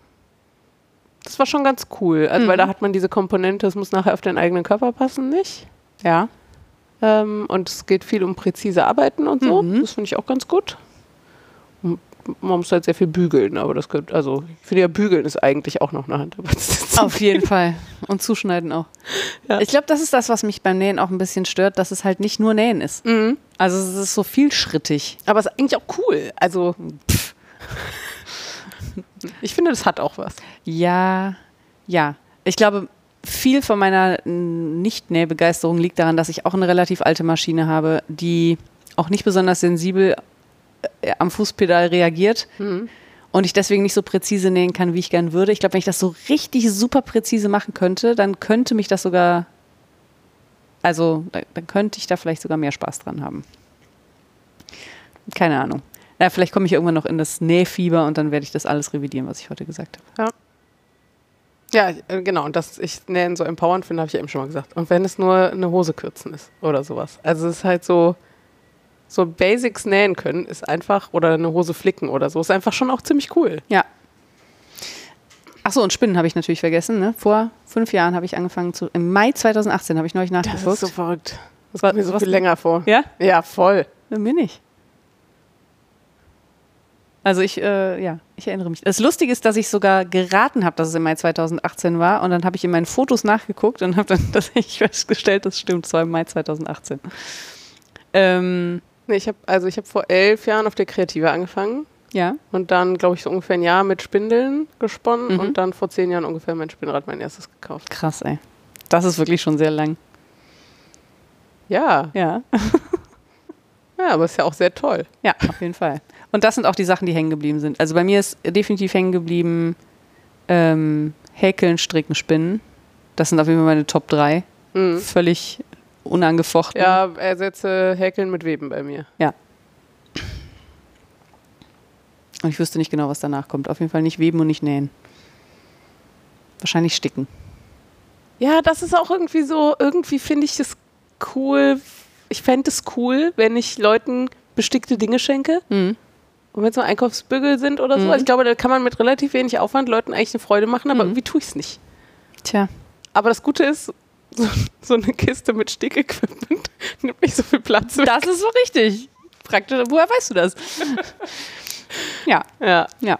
Ähm, genau, und dann gibt es natürlich noch so Kram drumherum, ne? Aber das sind ja keine, also Kadieren zum Beispiel.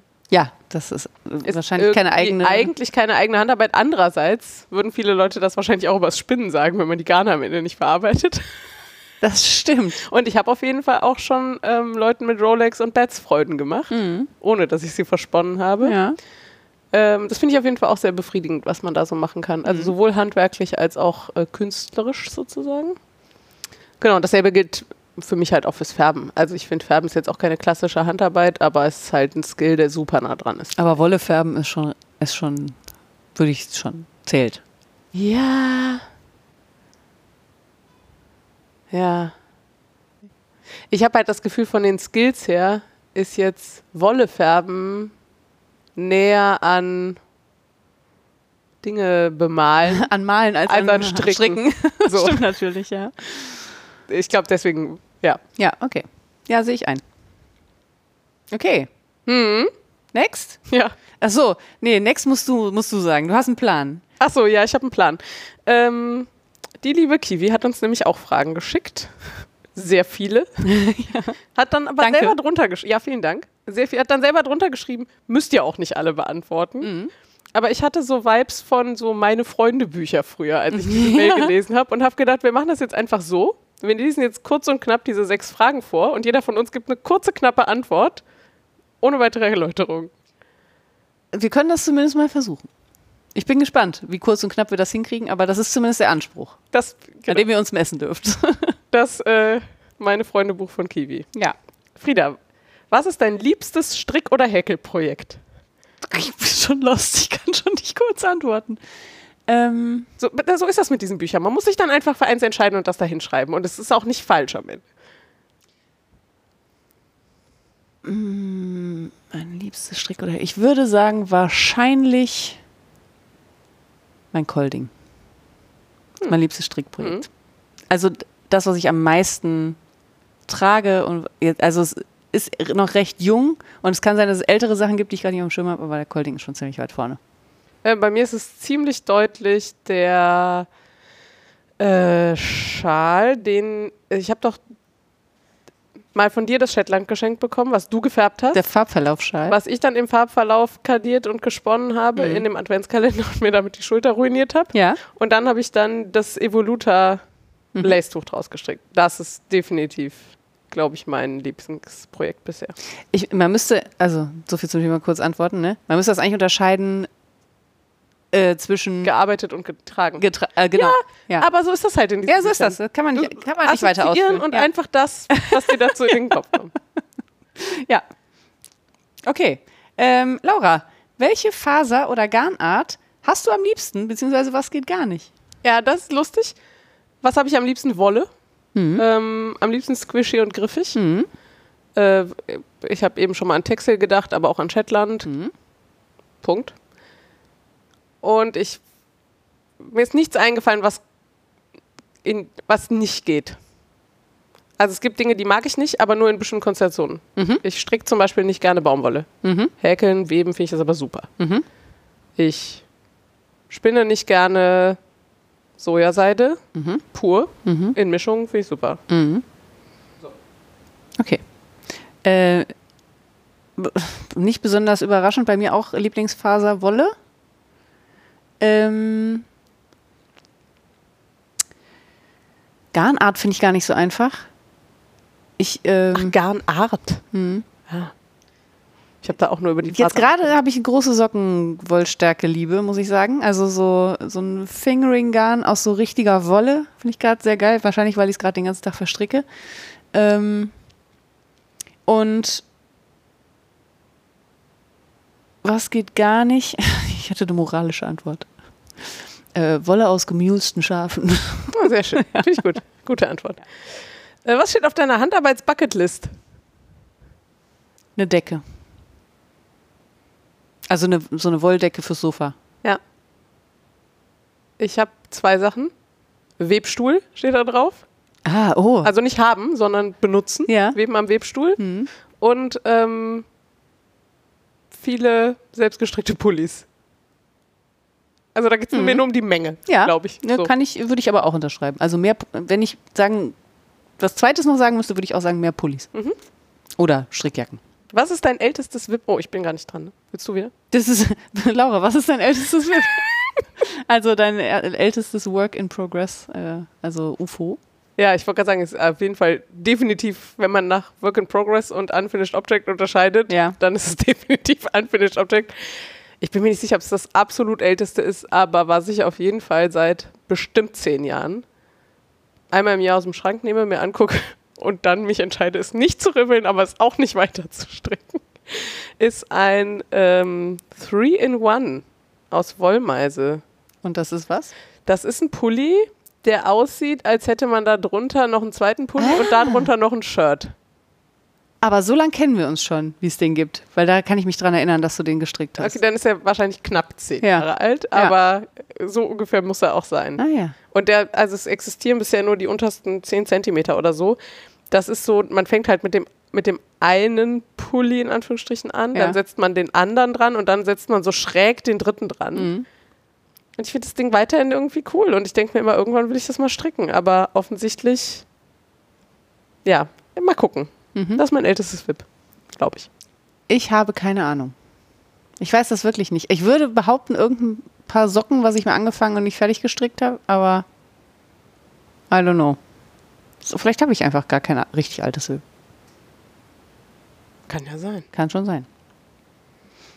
Ähm, achso, du musst mich fragen. Wie viel Zeit verbringst du mit Stricken, Häkeln, Spinnen? Zu wenig. Gute Antwort. Äh, bei mir Ich hätte auch sagen können, nicht so viel wie du, Kiwi. Schön. Äh, irgendwas zwischen 0 und 20 Stunden pro Woche. Und das wechselt eher im Wochenrhythmus als im Jahresrhythmus. Ja, ja. Ich kann zumindest sagen, es gibt wenige Tage, an denen ich nicht stricke oder spinne. Kann ich nicht sagen. Okay, Laura. Welches Nicht-Faser-Hobby reizt dich? Ähm, immer mal wieder Miniaturen bemalen. Oh. Also hier so Eure Fragen sind super. Ich lerne so viel heute. äh, Tabletop-Miniaturen. Ja. Ja. Ähm, genau, das sind so kleine Plastikfigürchen, die man klassischerweise in großen Mengen nach mir völlig unverständlichen Regeln in Armeen gegeneinander antreten lässt. Ja. Ähm, genau, und ich spiele sowas halt gar nicht. Ja. Das ist der Aber Hauptgrund. malen findest du gut. Das ist der Hauptgrund, warum ich es nicht angefangen habe. Aber es gibt so, ja, es ist halt auch so, man hat so eine ganz kleine Kiste, also Mhm. auch da kann man Material kaufen und so, aber man hat so eine Handvoll dünne Pinsel, Mhm. man hat so ein paar so kleine Fläschchen, diese Mhm. kleinen Figürchen. Also es ist alles so, man braucht, glaube ich, eine gute Lampe. Mhm. So, und ähm, aber es ist so, man, also ich glaube, man kann da sehr viel lernen und sehr gut drin werden. Mhm. Ähm, genau, und der Hauptgrund, warum ich es bisher nicht gemacht habe, ist, dass ich halt diese Spiele nicht spiele. Mhm. Und man halt schon am Anfang auch nochmal echt Geld investieren muss und dann, bevor man so richtig weiß, ob es cool ist. Mhm. Ja. Aber das ist auf jeden Fall was, mit dem ich seit Jahren immer wieder liebäugel. Und äh, Töpfern. Das ist eine schöne Überleitung, das hätte ich nämlich auch gesagt. Äh, ich habe ja mal einen äh, Töpferkurs an der Scheibe gemacht. Das ist nicht so meins. Äh, ich werde jetzt mal Töpfern mit so Aufbauarbeiten probieren, also wo man so, Mhm. also nicht an der Scheibe halt. Ähm, Aufbauarbeiten, schön. ich glaube, das Ich heißt habe in meiner Kindheit ähm, ganz Technik viel so äh, Kunst, Kurse gemacht Mhm. und da war auch immer wieder Töpfern bei, auch ohne Scheibe, das habe ich noch nie gemacht. Mhm. Aber das fand ich eigentlich auch mal ganz cool. Also ich habe da auch ganz coole Tassen und sowas damals produziert. Ja. Ich fand das an der Scheibe, also meine Vorstellung von Töpfern an der Scheibe war viel geiler als das Machen, weil ich das nicht gut hingekriegt habe. Ja, Und ich, das äh, sagen viele. ich liebe es aber, Leuten beim Töpfern zuzugucken. Mhm. Das könnte ich stundenlang machen. Ich frage mich gerade, jetzt ufern wir doch aus. Ja, natürlich. Wie überraschend. Es könnte ja große Parallelen zum Spinnen haben am Spinnrad Ja. eigentlich. So sieht es auch aus, als hätte es Und große meine Sorge ist immer, dass es aber gar nicht so meditativ und dafür sehr stressig ist. Ich, ich fand es einfach, ich fand das Material schwer zu handeln. Ich war da einfach nicht gut drin. So, ich glaube, ähm, Wolle verzeiht nicht mehr. schnell genug, gut genug. Ja, irgendwie Ja. so, genau. Also, Naja, das könnte ich mir jedenfalls vorstellen, das mal noch zu machen. ja, Aber also da braucht man halt dann, also entweder man ist nicht unabhängig Mhm. oder man braucht so einen scheiß Ofen. Und also es ist halt so, und so eine Das- Scheibe und, mit Platz drumherum zum Versauen. Das wäre, glaube ich, okay für mich. oh, das hat mich fertig gemacht. Also so oft wie bei mir fertige Strickstücke ein halbes Jahr darauf warten. Ja, aber das ist deine Entscheidung. ja, ja. Beim Töpfern ist es nicht deine Entscheidung. Ja. Ähm, Finde ich aber trotzdem gut. Dann habe ich auf jeden Fall noch, ähm, ich weiß nicht genau, ich sage jetzt mal Aquarell malen, aber das klingt so kitschig. Das meine ich eigentlich nicht. Ich meine dieses sehr moderne Sketching mit Wasserfarben. Inzwischen hat das bei mir voll überlagert. Also wenn jemand Aquarell sagt, denke ich an Denkst du nicht an Landschaften mit Tannen? coole, moderne, bunte Postkarten oder Genau, sowas. ja. Das ist auch das, was ich meine. Und ich habe mir tatsächlich da neulich auch, also ich habe mir zum Geburtstag, glaube ich, so einen Mini-Aquarellkasten schenken lassen, ein paar Pinsel gekauft und, äh, und auch Papier und noch nichts gemacht. Wie das halt so ist. Ähm, das reizt mich aber auf jeden Fall. Ähm, und jetzt neulich bin ich über Kintsugi gestolpert, das finde ich auch richtig abgefahren. Das ist diese japanische Kunst, zerbrochene Teile mit so Gold, also mit, eigentlich ja mit Kleber wieder zusammenzukleben, aber dann mit so einem Gold, mit so einer Goldschicht zu versehen. Das ach, da, ja, schlägt bei mir viele Seiten an. Mhm, also glaub ich sofort. dieses äh, Sachen retten und auch ein Statement setzen, dass was, was kaputt ist, auch wieder zusammengefügt werden kann und so. Das mag ich alles sehr gerne. Und ich habe mir dann ein so ein Und die traditionelles Ästhetik, also die Ästhetik passt ja auch sehr zu deinem, ja, zu meinem Stil, ja, hm, pf, falls man das so nennen Ja, kann. ja.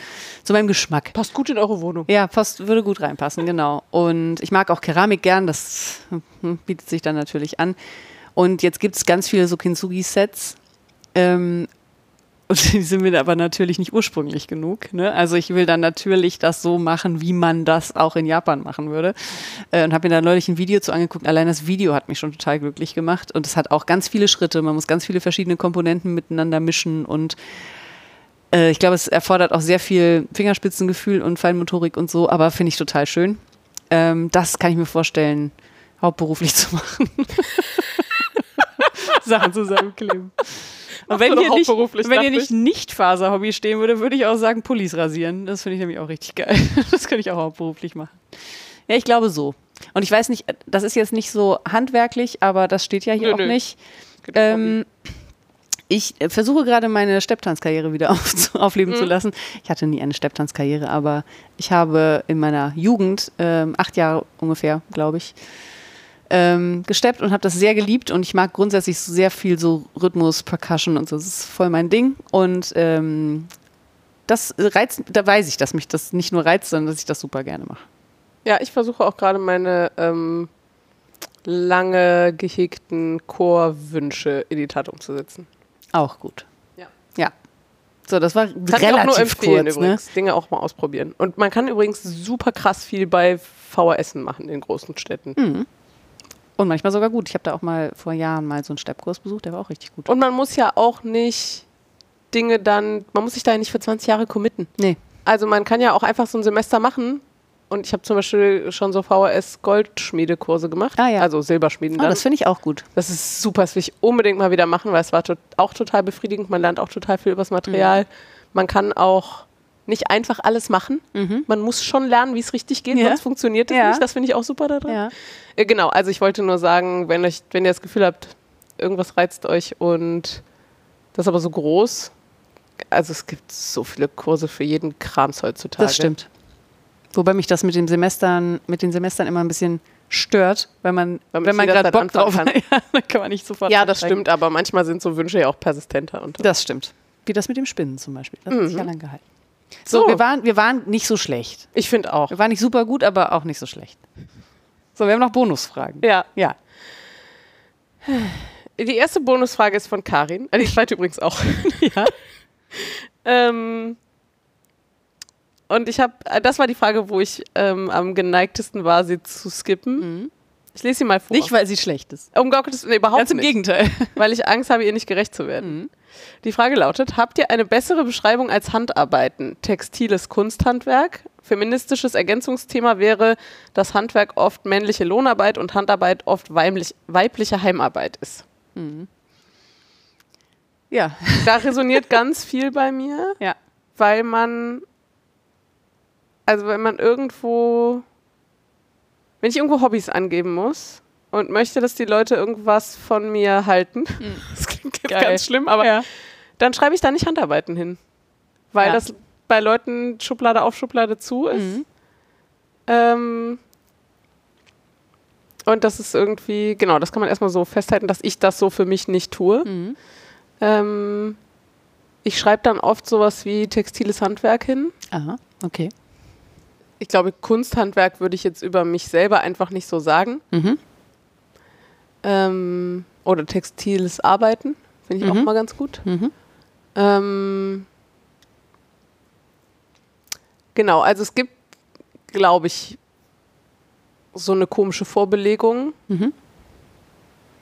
So, und dann habe ich gedacht, ah, spannend, müssten wir mal recherchieren. Wie ist das denn? Also, wie ist, hat das mal jemand erforscht? Weil eigentlich kann ich mir gar nicht vorstellen, dass das nicht mal jemand erforscht hat. Mhm. Also, es gibt ja gerade jetzt so rund um die Debatten mit Care-Arbeit und Mental Load und so ganz viel so Feminismusforschung, ähm, wo einfach Tätigkeiten, vor allem die weiblich konnotiert sind oder Frauen zugeschrieben werden, dass die weniger gewertschätzt werden in dieser Gesellschaft, weniger bezahlt werden, weniger gesehen werden, sowas.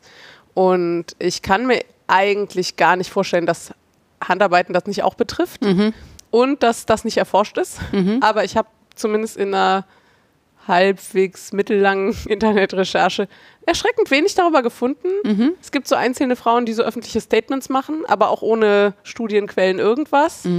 Ähm, genau, und die Wikipedia sagt ganz kurz sowas wie Handarbeit ist im Prinzip Laienarbeit Mhm. und Handwerk ist Ah, gelernt. Profis, okay. Hm. Und das finde ich sogar gar nicht unbedingt eine ganz schlechte Kategorisierung. Wenn man aber mal ehrlich ist, also ich würde jetzt von mir nicht sagen, dass ich, Handwerker bin.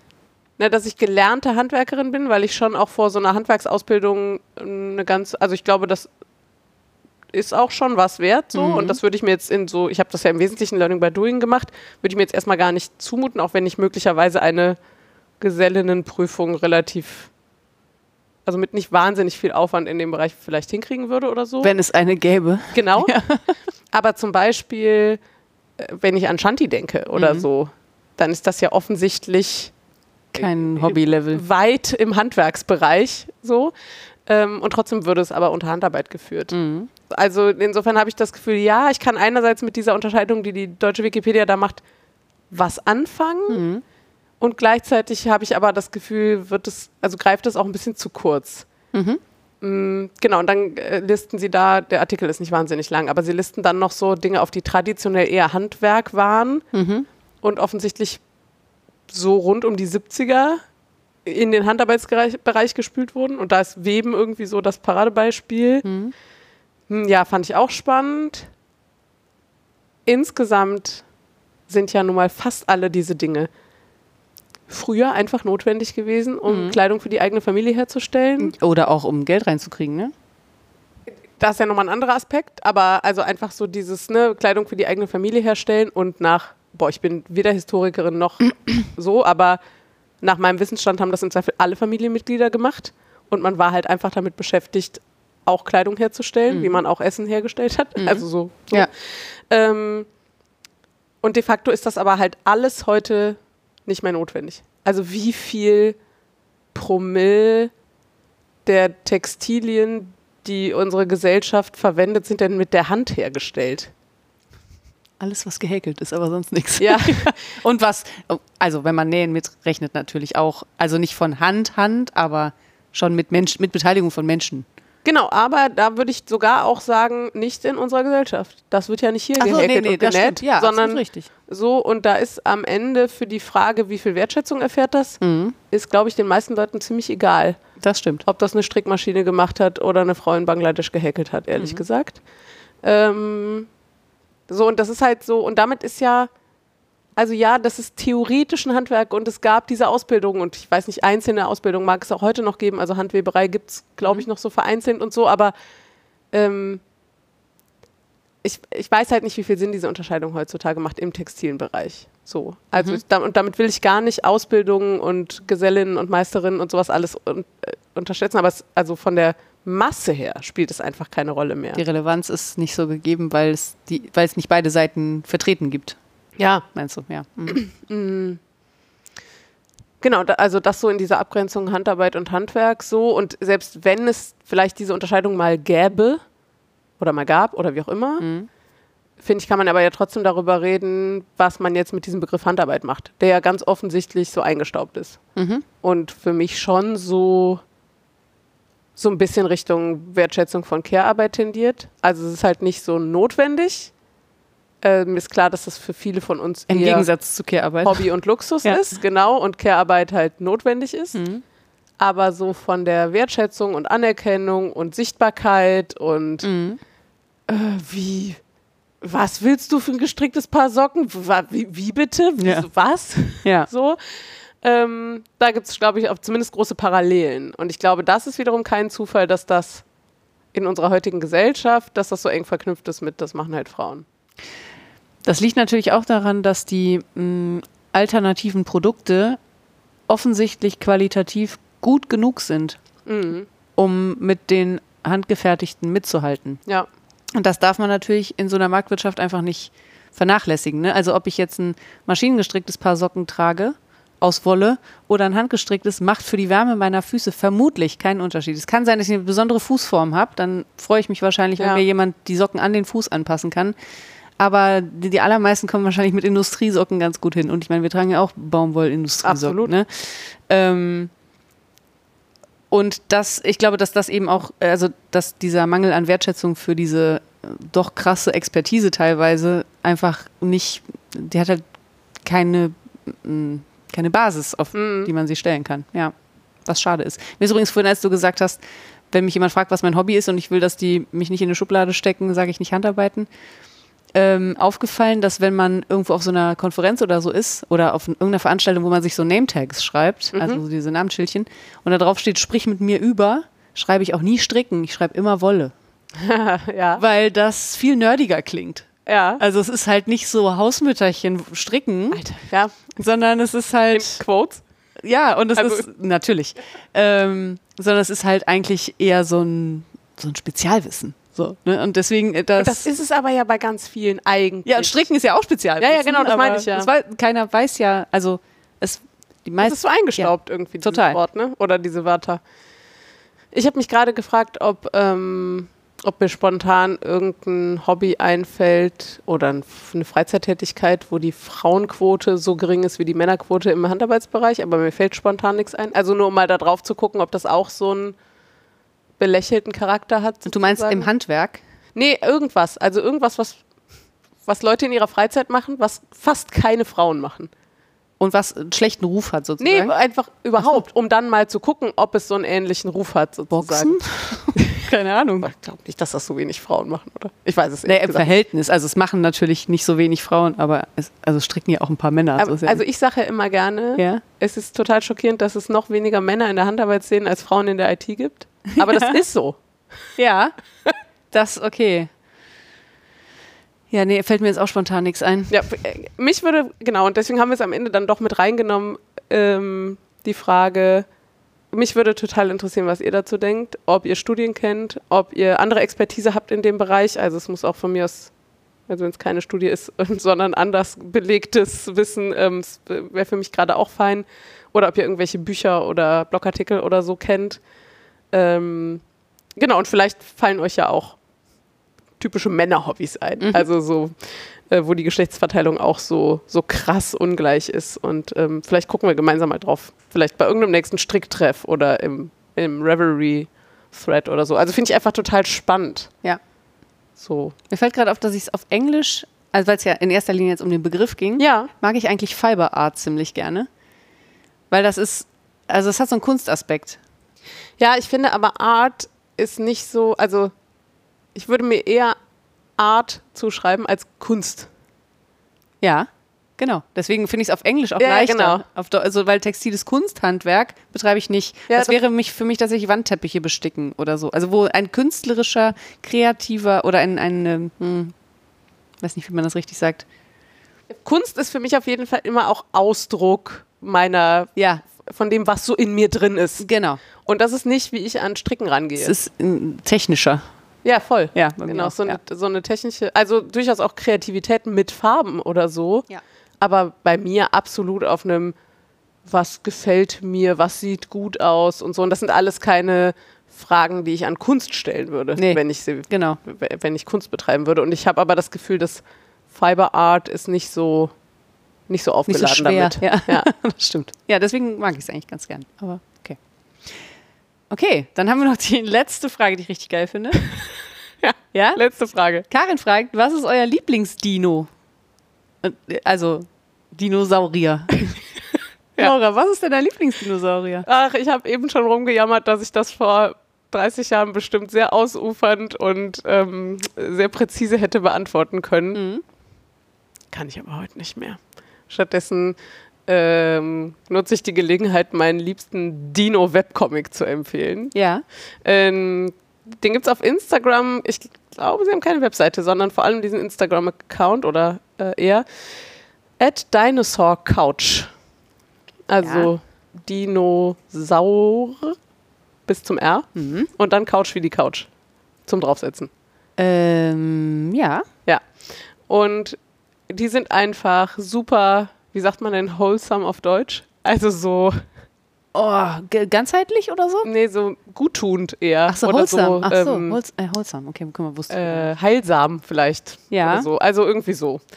Ähm, mag ich super, super gerne. Und dass sie auch noch mit Dinos sind, macht sie nur besser.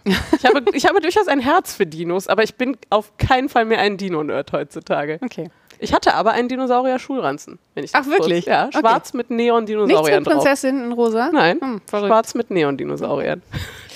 Ähm, ich habe auch keinen Lieblingsdino. Aber wenn ich mich entscheiden müsste, wäre es Petri.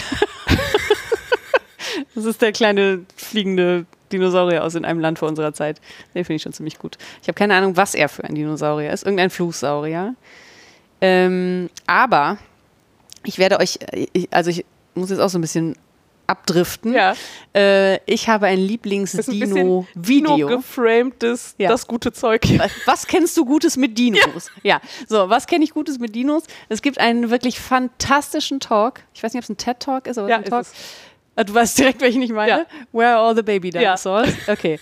Also es gibt äh, einen Talk von, ich habe vergessen, wie er heißt, ähm, aber er sieht aus wie so ein zerstreuter Professor. Ähm, der ist auf Englisch. Ja. Ähm, ich finde aber, er ist relativ gut verständlich, weil er recht, recht langsam spricht und man kommt gut rein. Also mein Mann spricht auch nicht so gut Englisch und der hat alles verstanden. Und äh, ja, er stellt sich der Frage, wo sind die ganzen Babydinosaurier? Ähm, ja, und das ist, also ich will nicht zu viel vorwegnehmen. Also die, die Frage ist so, wir finden immer mehr Dino also Ja. wir finden Dinosaurier-Skelette, Ja. aber wir finden nie Baby-Dinosaurier-Skelette. genau. Ähm, ja, und äh, seine Analyse dieser Situation ist wirklich absolut sehenswert. und humorvoll und Ja, alles. alles. Also richtig gut. Kann ich mir jederzeit wieder angucken. Sehr, sind, glaube ich, 20 Minuten. Ja, sowas. Gut investierte 20 Minuten, wenn ihr mich fragt. Ja. Okay. Boah, dann sind wir durch. Ja. Hui. Dann sage ich euch jetzt noch, äh, wo ihr uns findet und wo ihr Antworten auf all unsere Fragen hinschicken könnt. Unbedingt. Ähm, ihr findet uns in der Podcasting auf Deutsch Gruppe auf Reverie und da und auf Instagram kündigen wir auch an, wenn es eine neue Folge gibt. Äh, wir, ihr findet uns unter www.wollkanal.de und auf iTunes. Außerdem als Wollkanal at podcasts.social auf Mastodon. Als Wollkanal auf Instagram und die Laura. Als Filane of Revelry und als Spektralwolle auf Instagram. Und mich findet ihr als Craftraum auf Revelry und Instagram und auch als Julian auf Instagram. Ja. Und wir wissen, dass wir sehr wenig über Handarbeiten geredet haben und ich zumindest habe viel gehandarbeitet. Wir haben So viel über nicht. Handarbeiten geredet, so, aber nicht, nicht- über das, was wir gerade Genau. handarbeiten. nicht über den üblichen Content. Ja, Wir haben zumindest die gute Absicht, sehr zeitnah noch eine Folge aufzunehmen. so ist das. Mal gucken. Ja. Und dann reden wir auch wieder über unsere Genau. Strick, Häkel, Web und sonstigen Projekte. Und dann hören wir uns auf jeden Fall wieder. Und vielen Dank für eure Fragen. Ja, Es war auch für uns, glaube ich, uns Gedanken über diese Fragen zu machen, sehr lehrreich. absolut. Ja, mega hatte gut. viel Freude. Cool. So, dann auf die zweiten 50 Folgen. Genau. Bis demnächst. Tschüss. Gut. Tschüss.